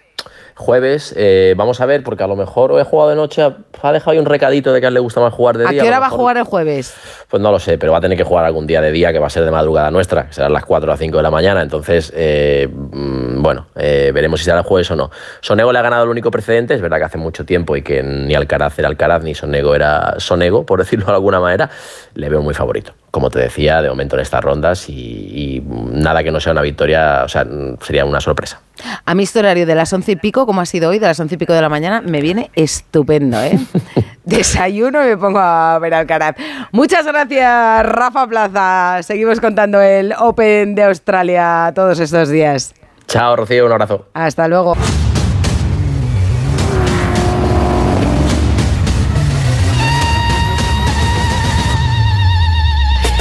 Si es que me vengo arriba con esta sintonía, en esta cuenta atrás emocionante con Carlos Sainz cada vez más cerca de ganar su cuarto Dakar. Así que nos vamos a Arabia Saudí. Sergio Lillo, buenas noches. ¿Qué tal, Rocío? Muy buenas noches. ¿Cómo va el colchoncito de Sainz? Pues eh, se mantiene, se mantiene ahí el colchoncito, aunque hoy Sebastián le ha recortado cuatro minutos, pero el, el madrileño mantiene esos 20 minutos 33 segundos en la general a falta de tres etapas, 1026 kilómetros para terminar este Rally Dakar 2024. Eh, y todavía eh, las cosas están por decidir, ¿no? Porque como decía, nos decía hoy Carlos Sainz al llegar al Vivac, eh, quedan tres días importantes, tres días muy intensos y complicados en los que eh, tiene que defender como sea esos 20 minutos que, que tiene de, de ventaja. Y así lo explicaba el madrileño al llegar al campamento. Sí, muy estresante porque hoy hemos encontrado una, una etapa donde había rocas enormes, había zonas, muchas zonas de trial donde desaparecía el camino y luego había que caer en el sitio adecuado. Y la verdad que quitando un par de sitios que hemos dudado, que hemos tenido, Lucas ha hecho un excelente trabajo, hemos ido bien, hemos perdido cuatro minutos, pero la verdad que para ir abriendo la segunda parte contento y satisfecho de estar aquí otro día más sin problemas. Siempre os digo lo mismo, no va a cambiar la estrategia porque además Sebastián está empujando muchísimo nosotros también, lógicamente, porque si no, no nos, nos come el terreno.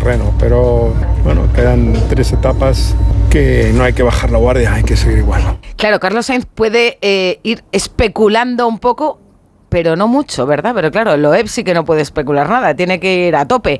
Hoy cuatro minutitos, nos quedan 20, pues si seguimos la regla de tres, bien, ¿no? Eso, no- Sí, sí, eso no funciona en la cara así, ¿verdad? No, no, Ya, no ya. funciona desgraciadamente, porque si no estaríamos ya celebrándolo y descorchando el, bueno, el champán, el, el zumo que nos dicen aquí, que aquí Ah, no, champán, no no. El champín Pero- este de niños, ¿no? Eso es, el champín de niños que por lo menos tiene burbujas. Eh, no, lo, cierto es que las tres etapas que quedan eh, tienen un factor en común que son las piedras. En esta región de- del noroeste saudí son piedras muy afiladas, con, como si fuesen con cantos que tienen forma de, de cuchillo y es donde todos tienen las alertas puestas de cara a los tres próximos días, sobre todo por supuesto Carlos que es el que tiene que defender el liderato. Pero para eso va a contar con la ayuda de, de sus dos compañeros, de Matías Ekstrom y de Stefan Peter Ansel, que como están ya fuera de la, la pelea eh, van a estar ahí arropando de, de escuderos, por así decirlo, del, del español. Por si Que necesita algo. necesite- Una Eso es. rueda, un algo, ¿no? Una ayuda para un pinchazo o eso. Eso es, una, una mano amiga, que, que le eche una mano, que esperemos que no haga falta, ¿eh? eso, es lo, eso es lo importante, que no haga falta y que no se tenga que, que parar a que le ayuden. Bueno, es que claro, dices, eh, quedan más de mil kilómetros, en mil kilómetros pueden pasar tantas cosas, pero también es verdad que Carlos Sainz ya tiene la experiencia, ¿no? De, de no fiarse, ¿no? De saber que detrás de cada duna o en cada piedra puede haber un problema. Exacto, exacto, sí, sí, totalmente. Y además en eso, en su discurso, ¿no? Yo creo que los oyentes también lo han ido escuchando estos días, eh, insiste mucho en ello, ¿no? De no está acabado, hay que ir día a día, porque él, eh, como tú dices, Rocío, tiene la experiencia de, de 17 Dakares ya encima, nada más y nada menos, y sabe que cualquier día en el sitio menos esperado eh, te puede surgir el, el problema, así que hay que estar alerta, como, como comentábamos. Yo cuando tenga 61 años eh, quiero estar como, como Carlos Sainz, ¿eh? O sea, bueno, cuando tenga lo firmo, 50 quiero estar como Carlos porque es tremendo. Bueno, cuéntanos más cositas. Tenemos a otros españoles ahí destacando también por el Dakar en Arabia. Eso es, sí, sí, tenemos nada menos que a Laia Sanz en el top 15 de coches eh, en su tercera participación en, en cuatro ruedas. Recordemos que ella ya logró ser novena en motos, que fue el, resultado, el mejor resultado histórico de una mujer en, en el Rally Dakar. Y este año Laia está yendo muy muy bien con un coche renovado respecto al del año pasado. Y bueno, está ahí en, la pelea. Es cierto que el top 10 lo tiene un poquito lejos, pero bueno, eh, en estos tres próximos días seguramente que se elimina alguno de sus rivales y, y veremos hasta dónde puede llegar la, la catalana. Y además tenemos a tu paisana, a Cristina Gutiérrez. Cristina, cuéntame, cuéntame. Sí, sí, que está, está ahí peleando con uñas y dientes por, por, ese, por esa victoria en la categoría Challenger. Eh, que para que la gente lo entienda son unos vehículos ligeros, son estos cochecitos que son un poco más pequeños que los que llevan Carlos o, o Laia. Eh, y está ahí segunda, eh, peleando cerquita de- del primero a, a un poquito más de, media hora. Hoy le ha recortado tiempo al primero que es Mitch Guthrie, un, un estadounidense que es compañero suyo de equipo. Y nada, la burgalesa está ahí batallando y lo va a dar todo hasta, hasta el último kilómetro para ver si se puede llevar su primer Tuareg, que sería un auténtico éxito para, para el deporte español y por supuesto para el deporte femenino. Vamos, es que los de Burgos ya sabes que llevamos con nosotros el espíritu de Cid, así que vamos ahí a tope, Cristina. Y en las motos que se va aclarando, porque después de tantos kilómetros, esa igualdad era una cosa, ¿no? Sí, sí, Curiosa. Era, era descomunal la igualdad, estábamos hablando de segundos estos últimos días, pero hoy es cierto que Ricky Brabeck, el estadounidense de Honda, que recordemos que en 2020 fue el, el que acabó con la hegemonía que llevaba en los últimos 25 años KTM, eh, ha dado un mordisquito más, más grande a, la general y ya le mete 7 minutos al segundo clasificado, que es el, bosuano eh, Ross Branch, y 11 minutos al, al tercero, que es su compañero, el francés Adrien Van Beveren. O sea que parece que se ha encarrilado un poco la, la balanza, pero eh, lo dicho, los tres días que quedan eh, todavía van a, a dar de qué hablar y, y seguro que las motos tendremos todavía cosas que contar. La pena es que, como ya sabemos todos, sin ningún español ahí en la, en la pelea. Bueno, ya sabes que yo tengo mucha curiosidad también por tu vida y en el Dakar. Hoy, ¿cómo duermes tú? Hoy duermo, no lo tengo decidido todavía, ¿eh? para, que, para que te hagas una idea, pero seguramente aquí en la sala de prensa, debajo de alguna de las mesas, que no me dé mucho la luz de los focos. ¿Pero en serio, en el porque suelo, en la sala de prensa, debajo de una mesa? Es que es muy loco, tendré- algún día tendremos que enseñar algún vídeo, alguna foto Por favor. a la gente. Pero hay muchos periodistas que duerman así allí. Pues, pues mira, eh, va un poco degenerando la cosa, ¿no? Al principio todos montamos nuestra tienda de campaña, eh, lo colocamos el colchón, tal, al, al llegar al campamento, pero cuando el cansancio va apretando ya los últimos días del rally, ya es como, mira, dejamos la tienda de campaña guardadita, nos tiramos aquí el colchón donde podamos y, y ya está, y que sea lo que Dios quiera, y si se duerme bien, y si no, pues ya está, aguantamos el tipo. Pues ya termino con una pregunta. ¿Quién tiene más ganas de que termine el Dakar entonces, Carlos Sainz o tú? Hombre, yo creo que Carlos Sainz, ¿no? Porque la tensión que están viviendo ellos estos días ahí kilómetro a kilómetro, apretando en cada especial, eh, no la o sea, nosotros la vivimos un poco eh, minimizada, ¿no? Entonces, aunque el descanso seguramente sea menos el nuestro, porque ellos sí que descansan bien, pero luego la tensión que ellos tienen ahí durante las 4 o 5 horas de, especial, metiéndose en esas lavadoras, que al final los coches a veces ellos lo dicen, ¿no? La cabeza va para todos los lados con los rebotes y con los saltos, y eso al final se sufre, y, bueno, y si encima hay un Tuareg en juego, pues está claro que son ellos, son ellos los que, los que más lo sufren. Pues nada, Sergio, acurrúcate ahí, ¿eh? debajo de, de la mesa en la sala de prensa. Mañana nos cuentas, un día menos. Chao. Bustillo. Más cosas, que mañana hay más copa. Hoy se ha clasificado el Atleti Bilbao, el Sevilla y el Mallorca y mañana habrá otros tres equipos que pasen a cuartos de final. 8 de la tarde Valencia Celta de Vigo, a las 9 Osasuna Real Sociedad y a las 9 y media Girona Rayo Vallecano. O sea, fíjate que se para- empezaremos el programa justo cuando haya terminado el partido del Girona Rayo. Igual hasta pillamos otra prórroga. Presentado Cardoso como nuevo jugador del Betis. Es un centrocampista estadounidense, tiene 22 años, lleva desde finales de diciembre ya trabajando con la primera plantilla en Sevilla. Hoy ha sido presentado oficialmente. Hablabais antes de la destitución de Mourinho esta mañana y de forma sorpresiva. La Roma lo ha dicho por redes sociales. Damos las gracias a José por la pasión y el compromiso de su llegada. Guardaremos siempre grandes recuerdos de su gestión, pero por interés del club consideramos que un cambio inmediato es la mejor solución. Así le despidió la, Sí, pues la el Roma. Capelo, Capelo ha rajado un poco de la Sí, no, forma hay de gente, sí, despedirla, sí. ¿no? Por la forma, mucha gente sí no estaba de acuerdo, incluso los aficionados que se han visto sorprendidos, el Estaba vestuario. emocionado Mourinho ¿eh? cuando han ido los aficionados a despedirle al coche. Sí, porque yo, yo creo que, bueno, él podía ver que los últimos resultados, eliminado de la Copa por la Lazio, noveno en la Liga, que podían eh, causar la destitución. Además, el director deportivo, que es también portugués, ya le han anunciado que se irá el próximo mes. Pero sí, hoy se le ha visto emocionado, sobre todo por el cariño que ha recibido de, de los aficionados. Y ha habido fútbol también en categoría femenina porque ha empezado la Supercopa. Ahí estaba. Y ahí ha estado Ana. Sí, en, en Butarque, con esa primera semifinal entre el Levante y el Atlético de Madrid, que no ha sido un gran partido de fútbol, pero sí muy emocionante, muy igualado. Se lo ha llevado el Levante 1-3 en la prórroga, gracias a dos goles de la brasileña de Gaby Núñez, MVP del partido, como no podía ser de otra forma. Mañana a las 7 de la tarde, la segunda semifinal entre el Barça y el Real Madrid, en la que esperemos que haya más gente, Pero más ¿cómo público. es eso? Como mi- mil y pico personas Sí, había. yo creo que mm, como muchísimo 1.500 personas habría en, en Butarque. Se ha preguntado algunas... El partido ahora ha sido a las siete y Siete de la media, tarde, a las siete- siete. siete de la tarde. Eh, alguna jugadora en, en zona mixta, como Carmen Menayo, ha dicho que y tampoco se le ha dado la promoción que merecía esta competición por parte de la federación, que se ha sabido muy tarde eh, la sede, que se han sacado muy tarde a la venta las entradas y que Pero con la de niñas que juegan al fútbol hoy en todos los día. colegios tenían que haber ido repartir Claro, entradas. bueno, niñas y niños. Claro. Eso es que tienen que estar avispados. Si sabes que no va a ir eh, mucha gente al estadio, que nos han comprado muchas entradas, es que hay muchos clubes femeninos ya con, con- con- con Claro. mucha gente que, que, que querrá ver este tipo de, de encuentros, pero la- la- el aspecto del, del campo era absolutamente desolador. Bueno, Eso pues ahora- a Paco porque otro suspenso tenía que haber dado ahí Paco Reyes hoy. Sí, sí. No, ya, ya llevaba, llevaba cierto, han ya. estado Monse Tomé, la seleccionadora en el palco, Markel Zubizarreta también, eh, Rafael Delamo, o sea, los, los No, no, si el fallo ha sido lo eh, de la promoción de cara a eso, de ver las gradas vacías, que da un poco pena con tal y como está el fútbol. Mira, el pasado domingo creo que había 25.000 en San Mamés, en el partido de Copa del Atleti Bilbao. Ante el Madrid Club de Fútbol, sí. Las cosas cuando se hacen bien funcionan. Claro. Y el Athletic Club y, por, por cierto, la Real Sociedad también cuando el equipo juega en, en el Reale lo hacen muy bien y suelen tener grandes entradas en el estadio, claro.